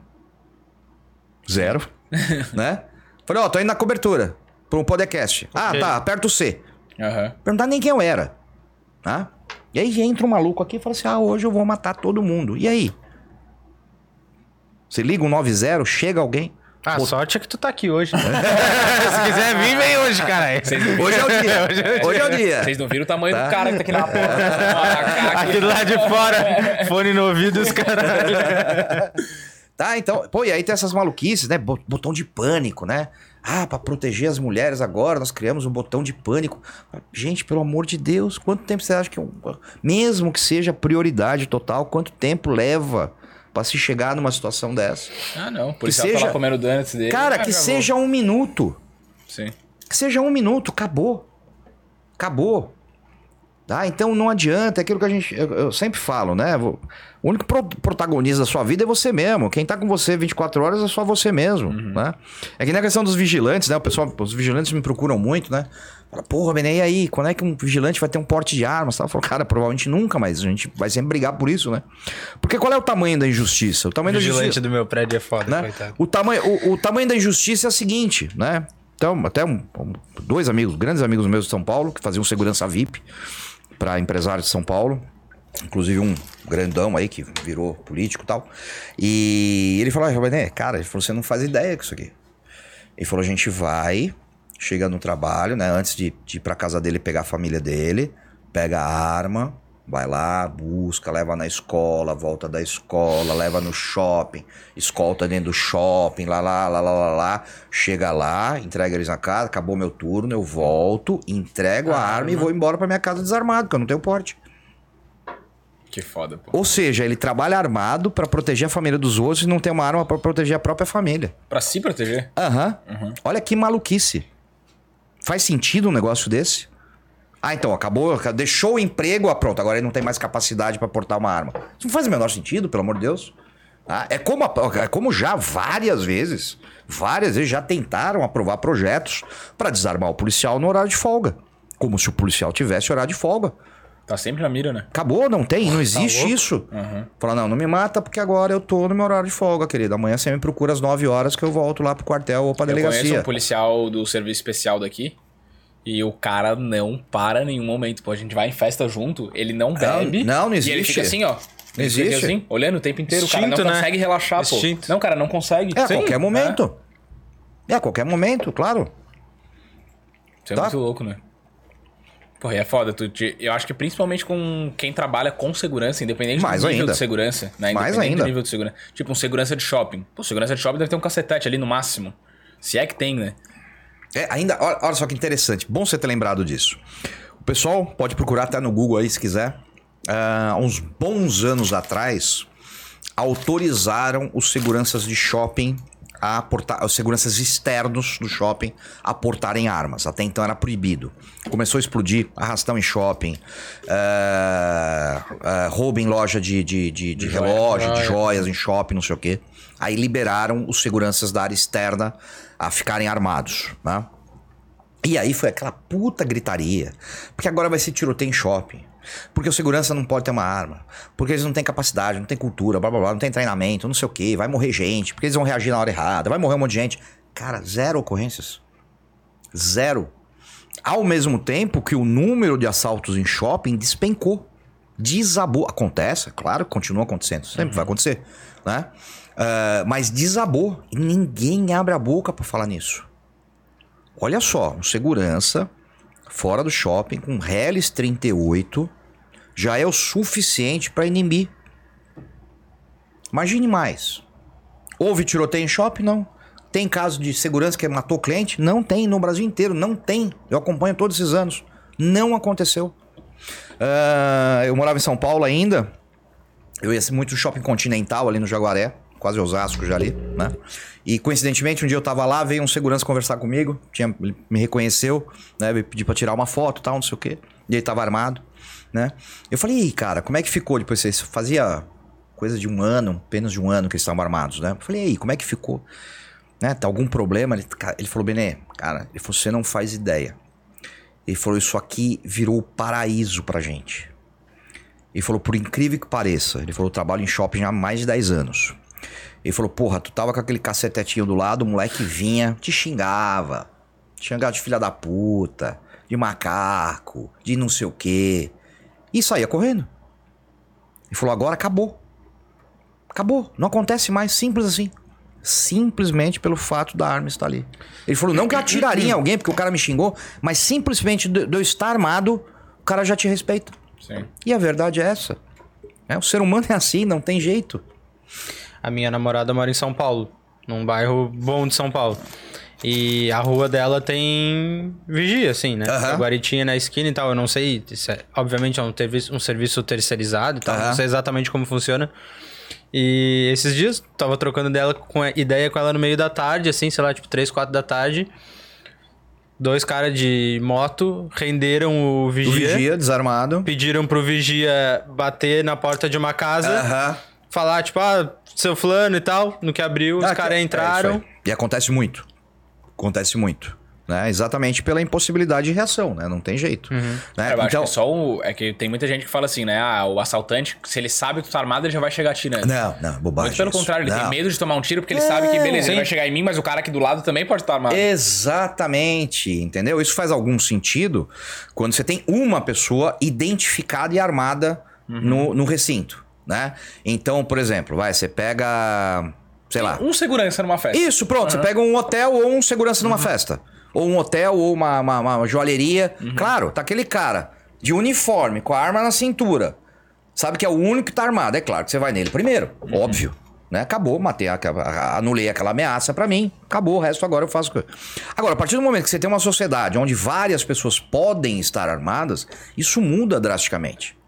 Né? Por que, que até, até os anos 2000 não existia arrastão em, em, em restaurantes em São Paulo e em outros lugares do Brasil? Porque a chance de encontrar gente armada era gigantesca. Por que, que não tinha é, é, é, é, arrastão em, em- em rua durante congestionamento? Porque tinha muita gente que andava armada. Então o criminoso, ele buscava sempre o quê? Aquela ovelha desgarrada, né? Era o cara sozinho numa rua escura. Porque aí, pô, o cara tá sozinho, rendeu, rendeu. Mesmo estando armado, a chance dele realmente Sim, sim. vai ser mínima Levanta a mãozinha ali tchau. né? Perdi, né? Agora, pô, eu vou fazer isso com 10 pessoas do meu lado? Foi o que você falou. E se o cara do lado tá, tá armado também, dá um tiro na minha orelha, eu não vou nem ver de onde veio, né? Então essa ideia ah, que o cara vai ficar muito mais agressivo, isso é bobagem, tá? Isso é mais uma, fo- uma- mais uma tentativa, né? De convencer pelo medo, né? Então eu gero medo, é que nem a questão das crianças, né? Eu gero medo, né? Ah, se eu puser medo num pai e na mãe, né? Pronto, ganhei, venci, né? Ah, e sempre foi assim, sempre trabalharam muito bem isso daí. Né? Ah, porque se você tiver armado, você tem mais chance de morrer. Tá, me provem isso. Sim, Estatisticamente. E não tem. E os caras vão falar que tem, mas não tem. Não tem. Não tem comprovação disso. sim. Né? Ah, isso aí, mais N coisa. Aliás, tem muita coisa de tudo isso aqui nos meus dois livrinhos, né? O Vou ler, com Mentiram certeza. e o Sobre Armas, Leis e Loucos. Inclusive, são presentes pra você. e depois obrigado. vou deixar já assinadinho aí pra vocês. Boa. Posso Só não posso fazer o tirógrafo, né? Que o pessoal não vai gostar aqui do hotel. É. Né? O Obrigado, tirógrafo. porque ele atira nos O livros. tiró, eu, eu, Eu imaginei agora, não sabia. eu faço um tiro na capa. Eu faço um tiro na capa, depois assino. É o tirógrafo. Que massa. É o único do mundo, viu? Pô, pesquisei, corri. Falei, não, alguém. Não, falei, não. Eu falei, falei, não, alguém já deve ter feito isso. Não é possível. Né? E pesquisei, pesquisei, pesquisei. Falei, acho que nunca ninguém fez mesmo, porque eu sou o primeiro maluco que faço isso. Tem que trazer uma de pressão, a minha só pra fazer um furinho. É só. mesmo, né? Podia ter pego um airsoft dos meninos lá. Podia ter brincado. Podia mesmo, podia mesmo. Sobre as armas, leis, Leis e, e loucos. loucos. 101 artigos contra o desarmamento, o jornalismo fake e outros delírios da segurança pública brasileira. É isso aí. Ai, ai, E aqui, Só a capa já deve incomodar muita gente. mentiram para mim sobre o desarmamento. Flávio Quintela e Bene Barbosa. É Bota aí. aqui, ó, bota aqui. Tá aqui, Will, câmerazinha? E sobre, e sobre esse assunto, né? Eu ainda tenho a oficina de argumentação, não sei se vocês conhecem, né? Que foi, um, foi um curso que eu lancei, né? Um curso com mais de 20 aulas aí. Que, pô, eu, eu juntei 30 anos de experiência né, nesse assunto. Não, nós, só, não só na questão de dados e fatos e argumentos, né? Mas questão também de como a pe- pessoa se posiciona, né? Sobre, sobre esse assunto. Porque eu, eu, eu recebo muita coisa assim, né? Tipo assim, poxa, eu, eu queria ter uma arma, mas, pô, minha mulher não quer por causa de criança. Ou, nossa, eu tenho medo de falar disso no, no, no meu escritório, porque o pessoal vai entender errado e eu não sei muito bem como posicionar, né? Eu recebia muita coisa assim, né? Ah, e também, né? Porque, infelizmente, a gente tem poucas pessoas preparadas para esse debate no Brasil, né? Principalmente no meio político. Né? Então a gente tem algumas pessoas bem intencionadas nesse sentido, né? De quererem defender essa pauta, né? Mas não tem argumentação necessária para isso. né? E acabei criando aí o, o- a oficina de argumentação, né? Quem quiser conhecer, tá lá no meu, no meu Instagram, bene.barbosa.35. Se não puser bene.barbosa.35, não aparece. Ele não te entrega. Ele não te entrega. Né? Tá lá o link. Inclusive, acaba. A gente. Tá a inscrição aberta hoje, até hoje, meia-noite só. Aí, ó, É, aproveitem. Hoje, Aproveitem. meia-noite. É isso Falando aí. em argumentação, Benê, o Marcelo falou aqui de novo que nos Estados Unidos, 97% das tentativas de estupro contra as mulheres armadas são evitadas. Pô, o Marcelo é meu aluno, hein? feministas deveriam ser armamentistas. É isso aí. Olha só, que, que coisa bacana que o Marcelo falou, mais uma coisa legal aí, né?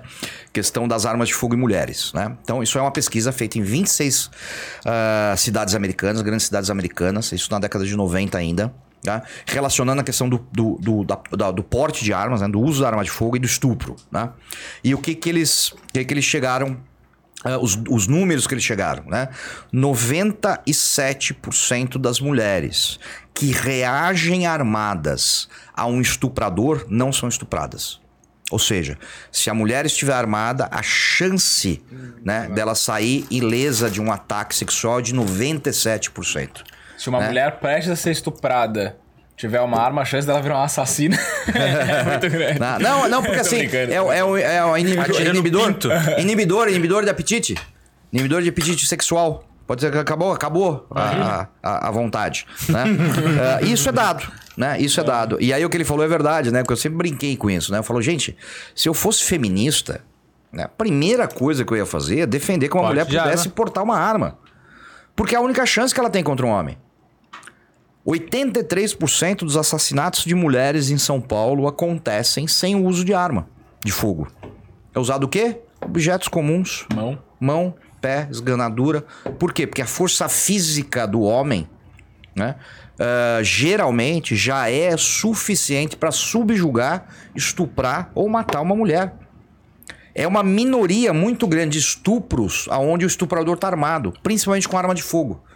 Ele pode, às vezes, até estar com um canivete, uma coisa mais. um pedaço de caco de vidro. Por quê? Porque o estuprador é um predador. Né? O predador ele age como? Né? Ele circula e vai procurando a sua presa. A partir do momento que ele identifica alguém vulnerável, mais ninguém perto, não tem câmera, lugar escuro, pronto, é ali Perfeito. que eu vou. Tá feito. Então ele não anda armado. Porque se ele andar armado, ele pode ser né, parado pela polícia, ele pode ser abordado, vai ser preso. E ele não precisa da arma.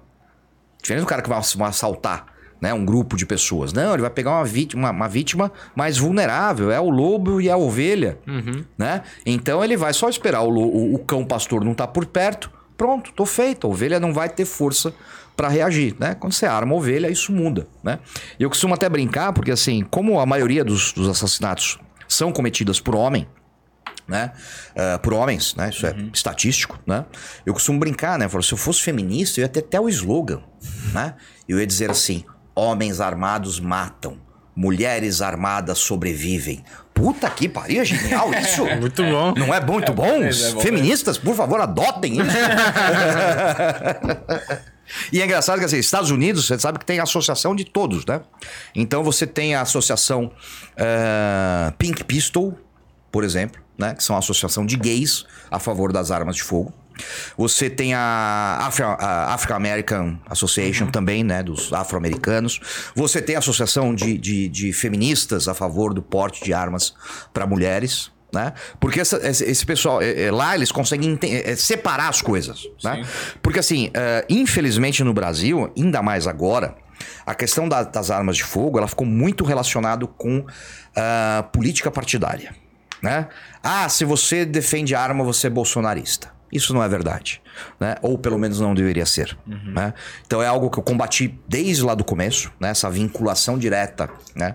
Ah, não só uma, uma, personagem, uma personalidade política, mas a- até mesmo uma ideologia política. Né?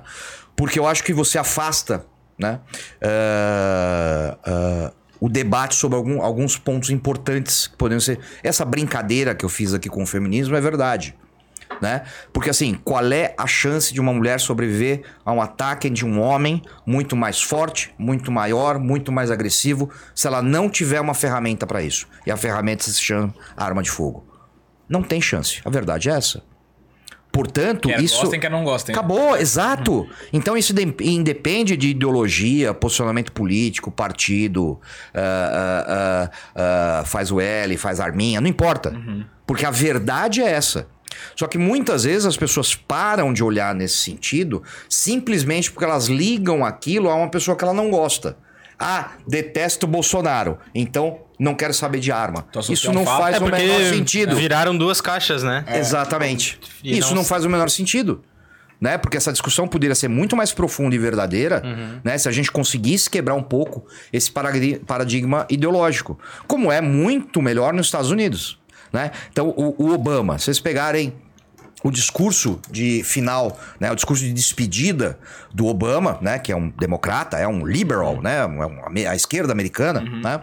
Você pegar o discurso quando ele saiu da presidência, ele diz, né, que a única grande frustração dele foi não ter aprovado mais restrições às armas de fogo naquele país, né? Eh, o que, obviamente, ele não conta é que ele não foi de- derrotado pelos republicanos, né? Pela direita, pelos conservadores. Ele foi é- é- é derrotado, inclusive, também pelos próprios democratas. Porque você tem uma parcela da esquerda americana gigantesca, aquela menos radicalizada, né? Gigantesca, que continua sendo a favor das armas do mesmo jeito. E ela vota contra. Por quê? Porque ela entende que aquilo é uma necessidade. É aquela pessoa que fala assim: não, peraí, tá, tudo bem, vai, vamos falar aí algum tipo de restrição, mas, porra, eu não quero. Não entendeu? poder ter. Não quero não poder ter. Não, te- não quero ter que sair de casa, sair pra trabalhar, largar minha filha de 18 anos sozinha em casa e um maluco vir estourar a porta e fazer o que quiser com ela e ela não vai ter a menor chance de se defender. O policial americano pensa muito assim. Né? É é exatamente aquela ideia de falar assim: não, não importa que eu sou policial. Não importa que o Estado até teria que fazer isso. O que importa é que eu não posso deixar a minha família desamparada. Né? Eu sou policial na minha família, minha mulher não é policial, minha filha não é policial, meu filho não é policial, meu pai não é policial, minha mãe não é policial. Como é que eles não vão ter a mesma chance de se defender que eu, como policial, tenho? Não faz o menor sentido. Aliás, é, é- seria um pensamento tão egoísta, Sim. né? E até porque a família de um policial, ela vira alvo também. Exatamente. É. Muito mais, ainda mais no Brasil. Uhum. Né? Mais alvo do que, às vezes, o próprio policial. Né? É, Ou tipo qualquer outra segurança que pessoa. a gente falou ali, né? Exato. Acabou, ele é um alvo. Né? Cara, é, é muito. É que é uma diferença cultural muito grande, né? Pra gente trazer, porque foi criada essa É mentalidade. a cultura da arma, né? A boa cultura. É, foi criado. Né? Não, é, é, e aqui foi criado um negócio de que arma é ruim, ponto. Acabou. É a demonização. É. Né? A demonização. Tanto que o policial aqui é visto como bandido. Sim, por né? quê? Porque, ah, porque ele é o braço armado, ele é, tem arma, ele tem não sei o quê, ele é agressivo, ele não sei o quê, né? Então, isso tem uma série de, uma série de, de desdobramentos muito ruins, né? O pior deles é o quê? É a... a um incentivo ao criminoso, né? Cada, cada vez que esse tipo de coisa acontece, ou passa, ou é, é, proposta, acaba incentivando o criminoso a ser mais agressivo, né? A ser mais ah, audaz. Eu lembro quando eu era criança, ah, a gente morava Praia Grande, em Santos, eh, não tinha calçamento, não tinha esgoto, né? Era tudo a céu aberto, né? Uma regiãozinha complicadinha já naquela época, né? Ah, então o que acontecia? Quando a gente ia viajar, o que, que a gente fazia? O pessoal mais velho que tá me assistindo deve lembrar, sabe disso. A gente chegava pro vizinho e falava assim: Ó, eu tô indo viajar esse fim de semana, liga a televisão pra mim, liga o rádio, acende a luz. Por quê? Porque o bandido ele tinha medo de entrar numa casa onde haviam pessoas, porque ele sabia que ele podia enfrentar alguém armado. Então ele aproveitava quando não havia ninguém pra invadir e furtar em vez de roubar. O que é muito comum, inclusive, em cidades lit- litorâneas, né? Isso no no, no país todo, né? Tem poucos roubos e mais furtos. Nas praias, né? É, exatamente. Casa a partir do momento, né? A partir do momento que se começou a se dizer, olha, a sociedade está entregando as armas, é proibido comprar arma, não pode ter arma. Isso, para um cidadão comum, para uma pessoa de bem como nós, né? né, Não passa uma mensagem negativa, né? Para o criminoso, isso passa uma imagem muito perigosa. É aquela imagem, né? Aquele simbolismo do ah, não vai ter ração. Então eu posso entrar. Eu não preciso mais esperar o cara não estar em casa. Eu ando quando tá em casa, até melhor, né? Quanto mais pessoas dentro de uma casa. Imagina, você invade hoje uma casa que tá tendo uma festa, uma festa com 20 pessoas, no mínimo 20 celulares. No mínimo. Você sai com uma sacolinha ali com 10 mil reais. Pra começar, né? Isso falando do preço que ele vai vender lá, 200 conto cada um, né? Então é muito mais vantagem, né? Arrastão em restaurantes, como eu já falei, né? Coisa que não acontecia, né? É, ao mesmo tempo, quando você inverte esse esse jogo, vamos dizer assim, né, esse discurso, e você cria no criminoso a possibilidade dele enfrentar algum tipo de reação, e a verdade é que a cabeça do criminoso, ele funciona muito... O criminoso, não estou falando de um homicida, contumaz, né? O cara Sim, que vai roubar, né? Ah, ele tem a cabeça muito parecida com o investidor, com o empresário, né? Risco-retorno. Exatamente, lei do retorno, né? Então, porra, Benê, olha, tem um investimento aqui pra você que vai retornar 5%. Tá, qual é meu risco? Zero. Tá bom, 5% garantido. Benê, eu tenho um, um- um que vai te retornar aí em seis meses 25%. Falou, opa, legal, qual é o meu risco? Falou que o risco é grande, cara. Tua vida. né? A chance de você perder tudo é tipo 80%. Falar, ah, não, então eu não vou arriscar. É isso, né? Quanto mais risco o criminoso assume, maior o lucro que ele quer ter. Se você aumenta o risco, você diminui o seu risco. Né? Pô, por que, que eu vou invadir uma casa que eu vou conseguir lá uma televisão, um celular? Se, porra, a chance de eu tomar um tiro de calibre 12 na cara é grande. Não, vou fazer outra coisa então. Aí a tendência, e há pesquisa nos Estados Unidos sobre isso, a tendência, ele não deixa de ser criminoso, ele não vai parar de cometer crimes. Ele vai migrar. Então, em vez de furtar, em vez de roubar o seu carro no farol, porque pode ter alguém atrás dele armado e atirar nele, ele vai esperar você parar o carro e vai furtar o seu carro. Ou seja, ele começa a evitar o contato com a vítima e, ao mesmo tempo, isso, recorre, isso decorre o quê? Uma diminuição né, dessa, dessa criminalidade violenta, porque não há contato com a vítima. Né? Então ele não vai te roubar, não vai te dar coronhada, não vai te humilhar, ele vai simplesmente, já que você não percebeu, pô, entrou no seu carro, fugiu, foi embora, beleza. Né? E convenhamos, né, entre uma coisa e outra, né, que é melhor você ter uma casa furtada, né, ou sua família toda rendida dentro de uma casa, com três malucos que- podendo fazer o que quiser. Não, é melhor então eu chegar e não ter mais nada lá dentro. Paciência, pô, que ódio, que ódio, mas isso a gente recupera bem material Sim. e o escambau. Né? Então a ideia das armas de fogo é exatamente essa, né? Também como um, um, Agente psicológico aí. um- exatamente, um, um- um- um- algo para desestimular o contato com a vítima. Né? O crime vai continuar acontecendo, ele só vai migrar. Porra, falando em crime, eu vi.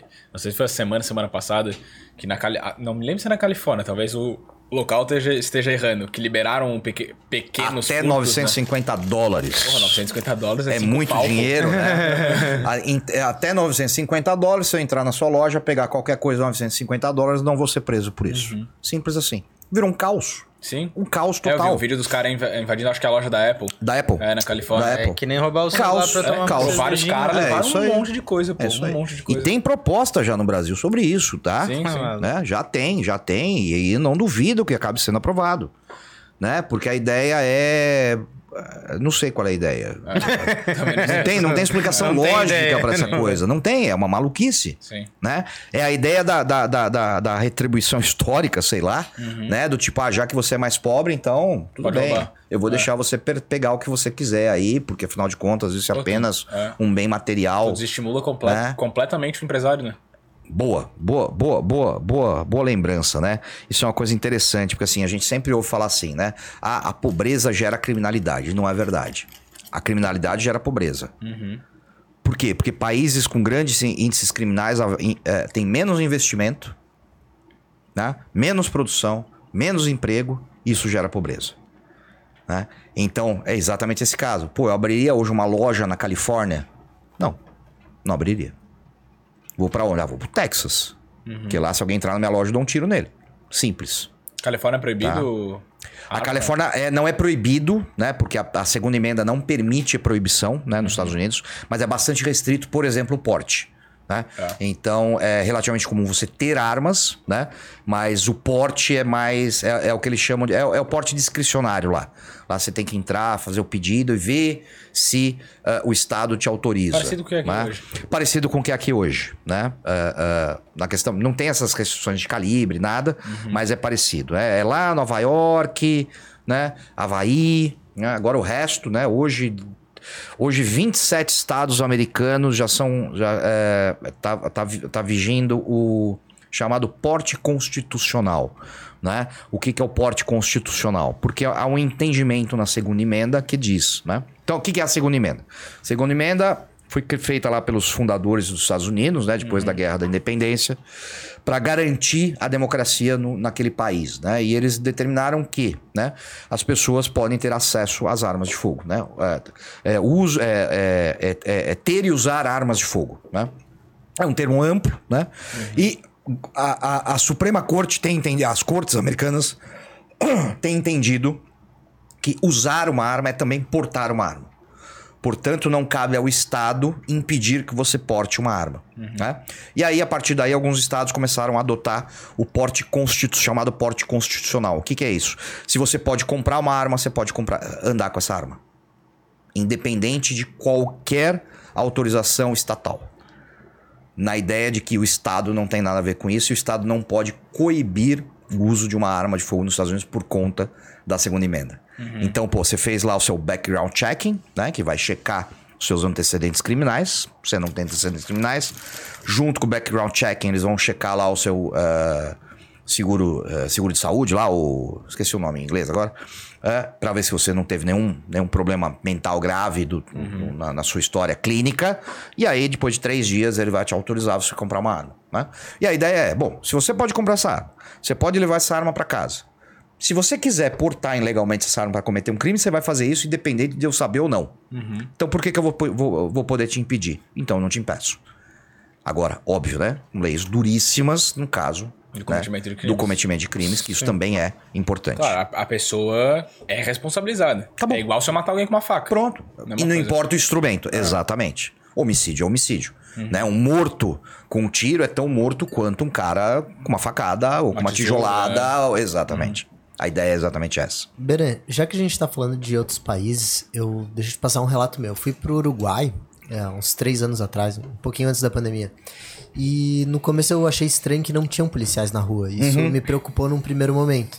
E aí depois eu comecei a pesquisar e vi que não fazia sentido os policiais estarem na rua, porque realmente não tinha essa violência não, não né, de ter essa necessidade.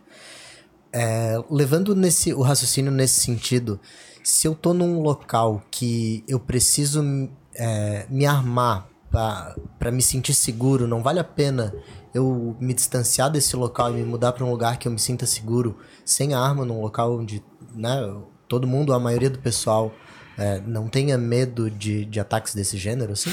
Olha só, interessante essa pergunta, porque assim, né? Primeiro, não há uh, locais 100% seguros no mundo, né? A não ser que você vive, viva sozinho numa ilha, né? Isso imaginando os é, é, humanos, né? Fora animais e outros, e outros perigos, né? Uh, nos Estados Unidos, eles começaram a ter problemas com esse com essa ideia, né?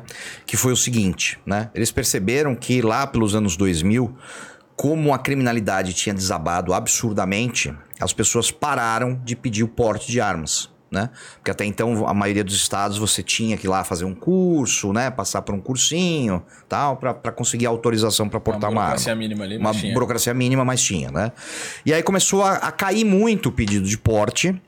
Porque estava muito seguro. As pessoas se sentiam seguras nas ruas e falavam assim: para que, que eu vou andar armado? Porque realmente é, um, é uma coisa incômoda. Falar que não é, é. Pô, te incomoda direto isso aqui. Né? Então, é, a pessoa fala assim: ah, não vou mais, não vou pedir mais porte, deixa minha arma em casa. Aí o que, que o, o, os democratas começaram a fazer, né? Começaram a pegar esses dados das pessoas, né, que não tinham, né, que estava caindo o número de pedidos de portes, porque estava muito seguro, e começaram a dizer, olha, já que está tão seguro, as pessoas mesmo estão abandonando o hábito de andar armadas, então não faz sentido manter essa legislação assim, né? Hum. Olha a, a, a invertida, a volta, né? a, a volta que eles dão, né? E aí a NRA, até que foi quem percebeu isso, falou: opa, peraí, né? E eles criaram até um slogan na época que é direito que não é usado não é direito. Né? Ou seja, se eu tenho um direito e ninguém usa esse direito, chega uma hora que ele não existe mais. Faz todo sentido do mundo isso. Eles começaram a incentivar as pessoas a terem o porte de armas, mesmo que elas não fossem andar armadas. Né? E eles voltaram, o americano entendeu o recado, né? voltou a pedir o porte e acabou morrendo essa, essa narrativa. Né? Uh, então, assim, você justificar né, que você não pode ter uma arma porque aquele local é seguro uh, é muito temerário. né, essa justificativa. ah, esqueci o termo agora. Utilitária. Né? Porque assim, eu não tenho uma arma só pra me defender. Né? Primeiro, eu tenho uma arma porque eu gosto. Eu gosto, eu gosto da história, eu gosto do mecanismo, eu gosto de atirar esportivamente, né? E obviamente ela me serve também para defesa, né? Se um dia a gente vivesse, né, numa utopia, porque é uma utopia, porque o ser humano tem, né, na sua alma a violência, ah, numa utopia onde, né, não houvesse mais nenhuma, nenhuma chance de um outro ser humano, né, atentar contra a minha vida a vida da minha família, eu ia querer ter uma arma do mesmo jeito né? Talvez com um pensamento muito diferente, que é o que acontece entre Estados Unidos e Califórnia e, e Canadá, né? Então, se você pegar o canadense, Canadá, Canadá tem arma para um cacete, né? Só que você pergunta para um canadense por que, que ele tem uma arma, ele vai te dizer, é para caça. Ou é pra. Eu faço. urso entrar na minha casa. É, Exatamente, é pra ca- caça lá, é gigante, muita caça, né? Eles caçam tudo lá. Né? Ah, é pra caça, ou é pro tiro olímpico, ou é pro tiro ao prato, ou é. Né? Dificilmente você pega um canadense que fala, ah, é pra minha defesa, porque realmente a criminalidade de lá é muito baixa. Né? Eh, você pegar um americano, já não. Né? Dependendo do estado que ele tá ali, ele vai dizer, não, pra minha defesa, é pra defesa da, minha demo- da democracia do meu país. Né? É, são conceitos diferentes, com uma mesma coisa, que é a questão da arma de fogo. Né? Então não é porque o Canadá é seguro que o canadense abre mão das suas armas de fogo. E ele está corretíssimo com isso. Até porque a gente sabe que a malha social, né, ela é extremamente frágil. Né?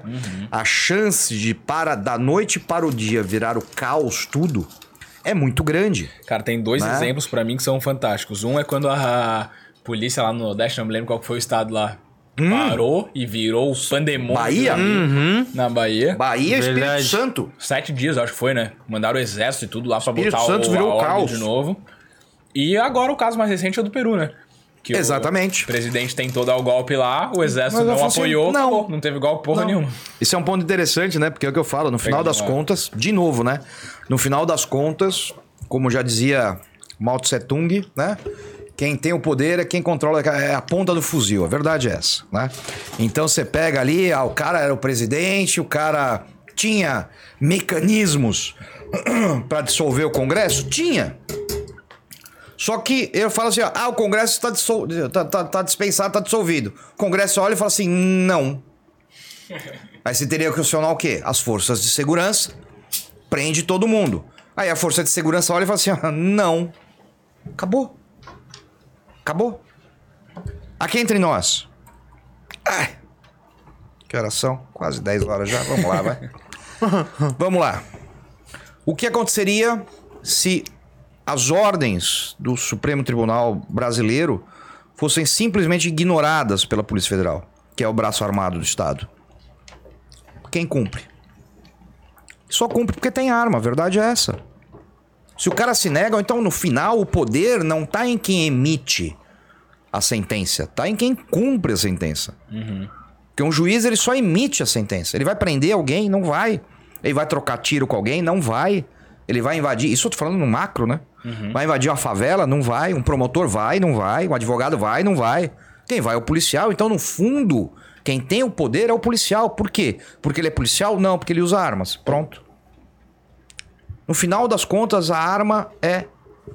Por, por que, que o americano, né, o- os, os fundadores dos, do- dos Estados Unidos, eu tenho até uma aula extra da, da oficina só sobre isso, né? Por que quando eles criaram as emendas, eles puseram lá, primeira emenda, direito de expressão, direito de ir e vir, direito de escolher a sua religião. O que mais? Acho que basicamente é isso, tá? Aqui Na- a gente não tem nem isso. né? Nem isso, né? Na segunda emenda, imediatamente ele diz o quê? O direito de ter e usar armas. Porque ele sabe que, no final das contas, se aquelas primeiras falharem, quem vai garantir tudo aquilo é a de baixo. Que é quem vai ter poder. Então, essa ideia do- do- da população armada, né, como detentora, a última aí da democracia, ela é verdadeira. Porque a partir, pô, Estados Unidos, cara, chega pra qualquer Suprema Corte Americana. Ela chega e fala assim, ó, vou destituir o governo do Texas, vão fazer intervenção no Texas. Tenta. Ninguém entra naquele estado. Não tem jeito. Ia ser um, um custo político e humano e, e tão grande Guerra Civil. que nem se pensa numa possibilidade dessa. Por quê? Porque o controle, o poder está na mão de quem tem armas. Aí lá na China Ah. agora estão fazendo o que querem. Por quê? Vai fazer o quê? Você grita, né? Grita e tenta filmar, porque é o que dá pra fazer, né? E até o filmar lá é foda, porque nem Instagram tem. Aham. O, aquele O V de Vingança, o filme, né? Que é baseado na. Esqueci o nome do. É da França, eu acho, né? O É, do, esqueci o nome do. do- caramba, do, do, do, do desenhista. Bom, não importa, né? Tem uma, tem uma cena, até usei essa semana, né? Eh, que eu gosto muito, né? Do- que a- a é o Dali, a marca? a- Não, é o, é o Dali. Guy. Aquela máscara com bigodinho, É, né? isso, que é isso. o cara que tentou explodir o parlamento lá em 1800 e alguma coisa, né? É, o Tentou Dali mesmo. é o- o Dali é o da Casa de O Papel. problema é que ele né? encheu a cara, ficou bêbado e pegaram ele junto com os explosivos. Aí foi torturado, entregou todo mundo, né? Ele ia matar toda a, toda a realeza eh, inglesa, francesa, toda a parte. Cara, ia ser uma mudança no mundo tão maluca se ele tivesse conseguido fazer aquilo. E a nossa história seria diferente por causa disso. Mas, voltando, sem divagações. Mas não deu. né? Mas não deu. Mas- ele dormiu. Verdade, dormiu. du- literalmente dormiu ali em cima dos barris de pólvora. É, bom, não importa. Mas nesse filme, que é uma, uma suposta ditadura, né? Na Inglaterra, né? E aí o povo chega uma hora que se rebela, né? E eles todos de máscara vão aos milhares, né? Pra frente do parlamento. E aí no parlamento, aí os dois policiais conversando, né? Ele falou assim: ah, você viu no parlamento ah, soldados armados, baterias antiaéreas, metralhadoras, né? O que, que você acha que vai acontecer, né? E o policial mais antigo vira e fala assim: aquilo que acontece quando gente armada enfrenta gente desarmada. Massacre, simples, é muito óbvio, né? Na, com, com o rolar do, do filme não acontece por outros motivos, mas é basicamente isso. Né? É, não existe isso, não, não, não tem como. Né? É, é, é um garantidor né, da, da democracia em última instância. O problema né, é que as pessoas acabam tendo é, visões diferentes do que é democracia. Né? Então, aí você tem gente criticando, ao mesmo tempo você tem gente aplaudindo né? E fica uma coisa meio, meio maluca, que é o que a gente tá vivendo no Brasil hoje, né? Mas, mas chamar de democracia independente de qualquer coisa não dá, não tem como.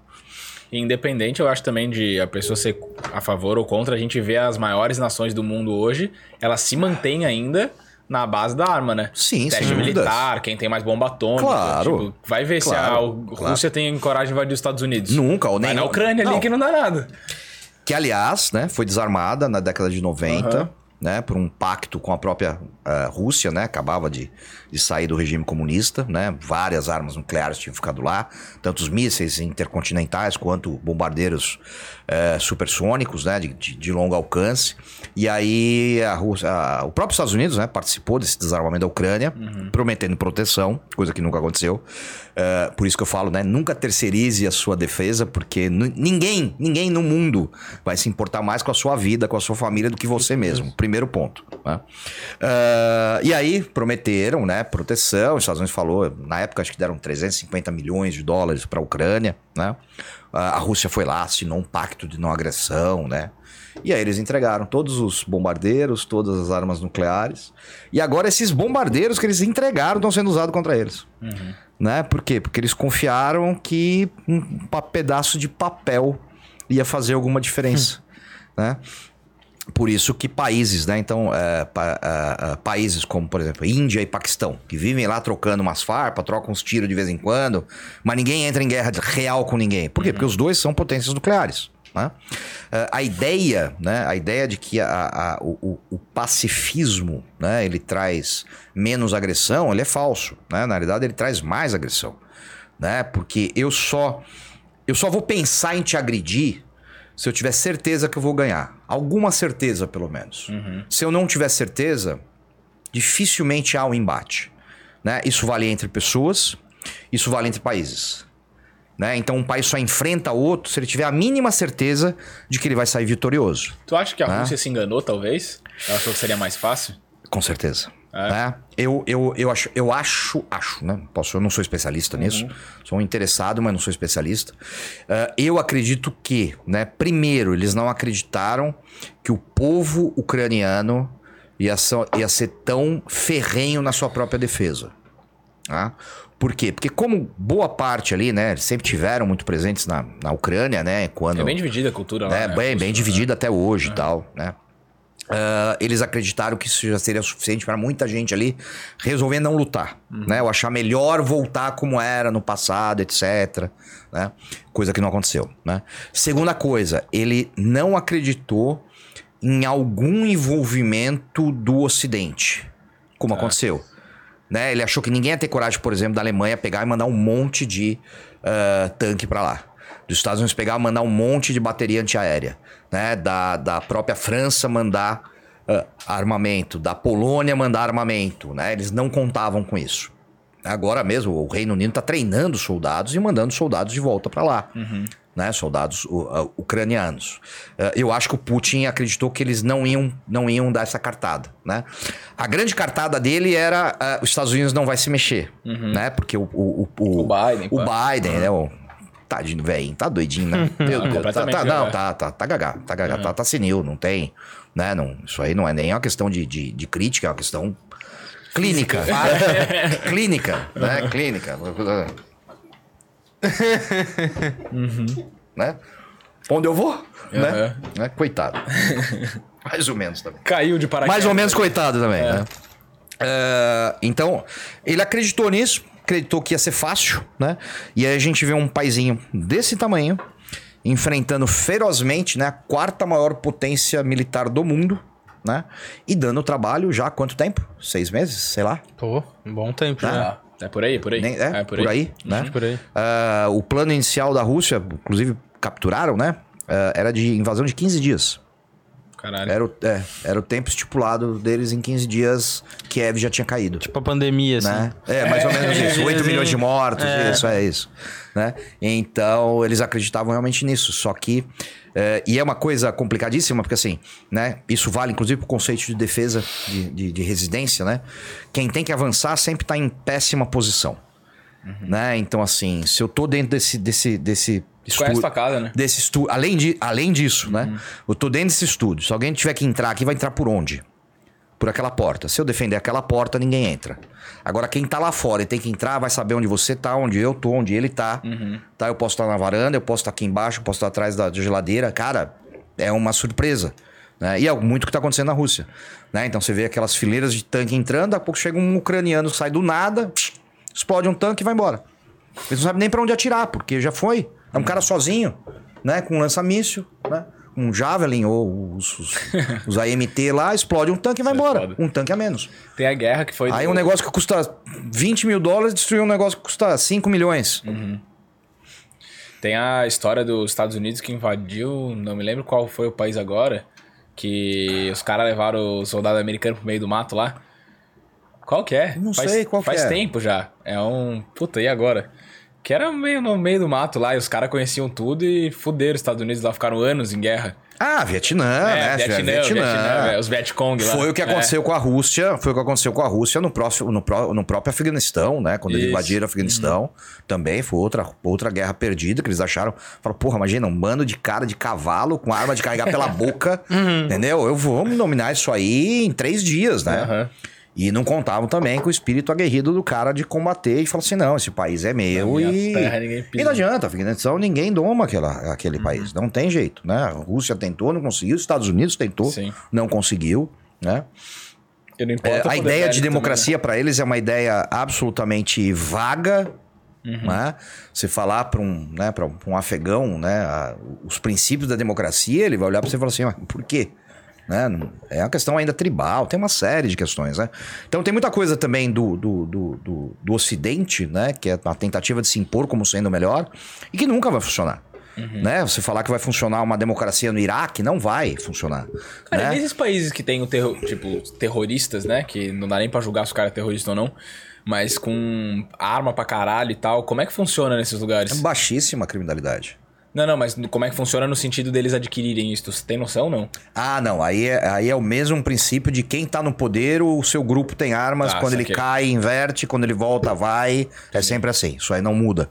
Né? Então, você pegar a Arábia Saudita ali, ah, quem tem armas são os sheiks, os filhos dos sheiks, né? O pessoal né? Os policiais, a patotinha tal, alguém mais chegado, mas não é uma coisa liberada, né? Não é que eu ali, como um beduíno lá, vou comprar uma K-47 legalmente, porque não vai, né? Há, sempre há essas restrições, né? Isso aí não, não existe.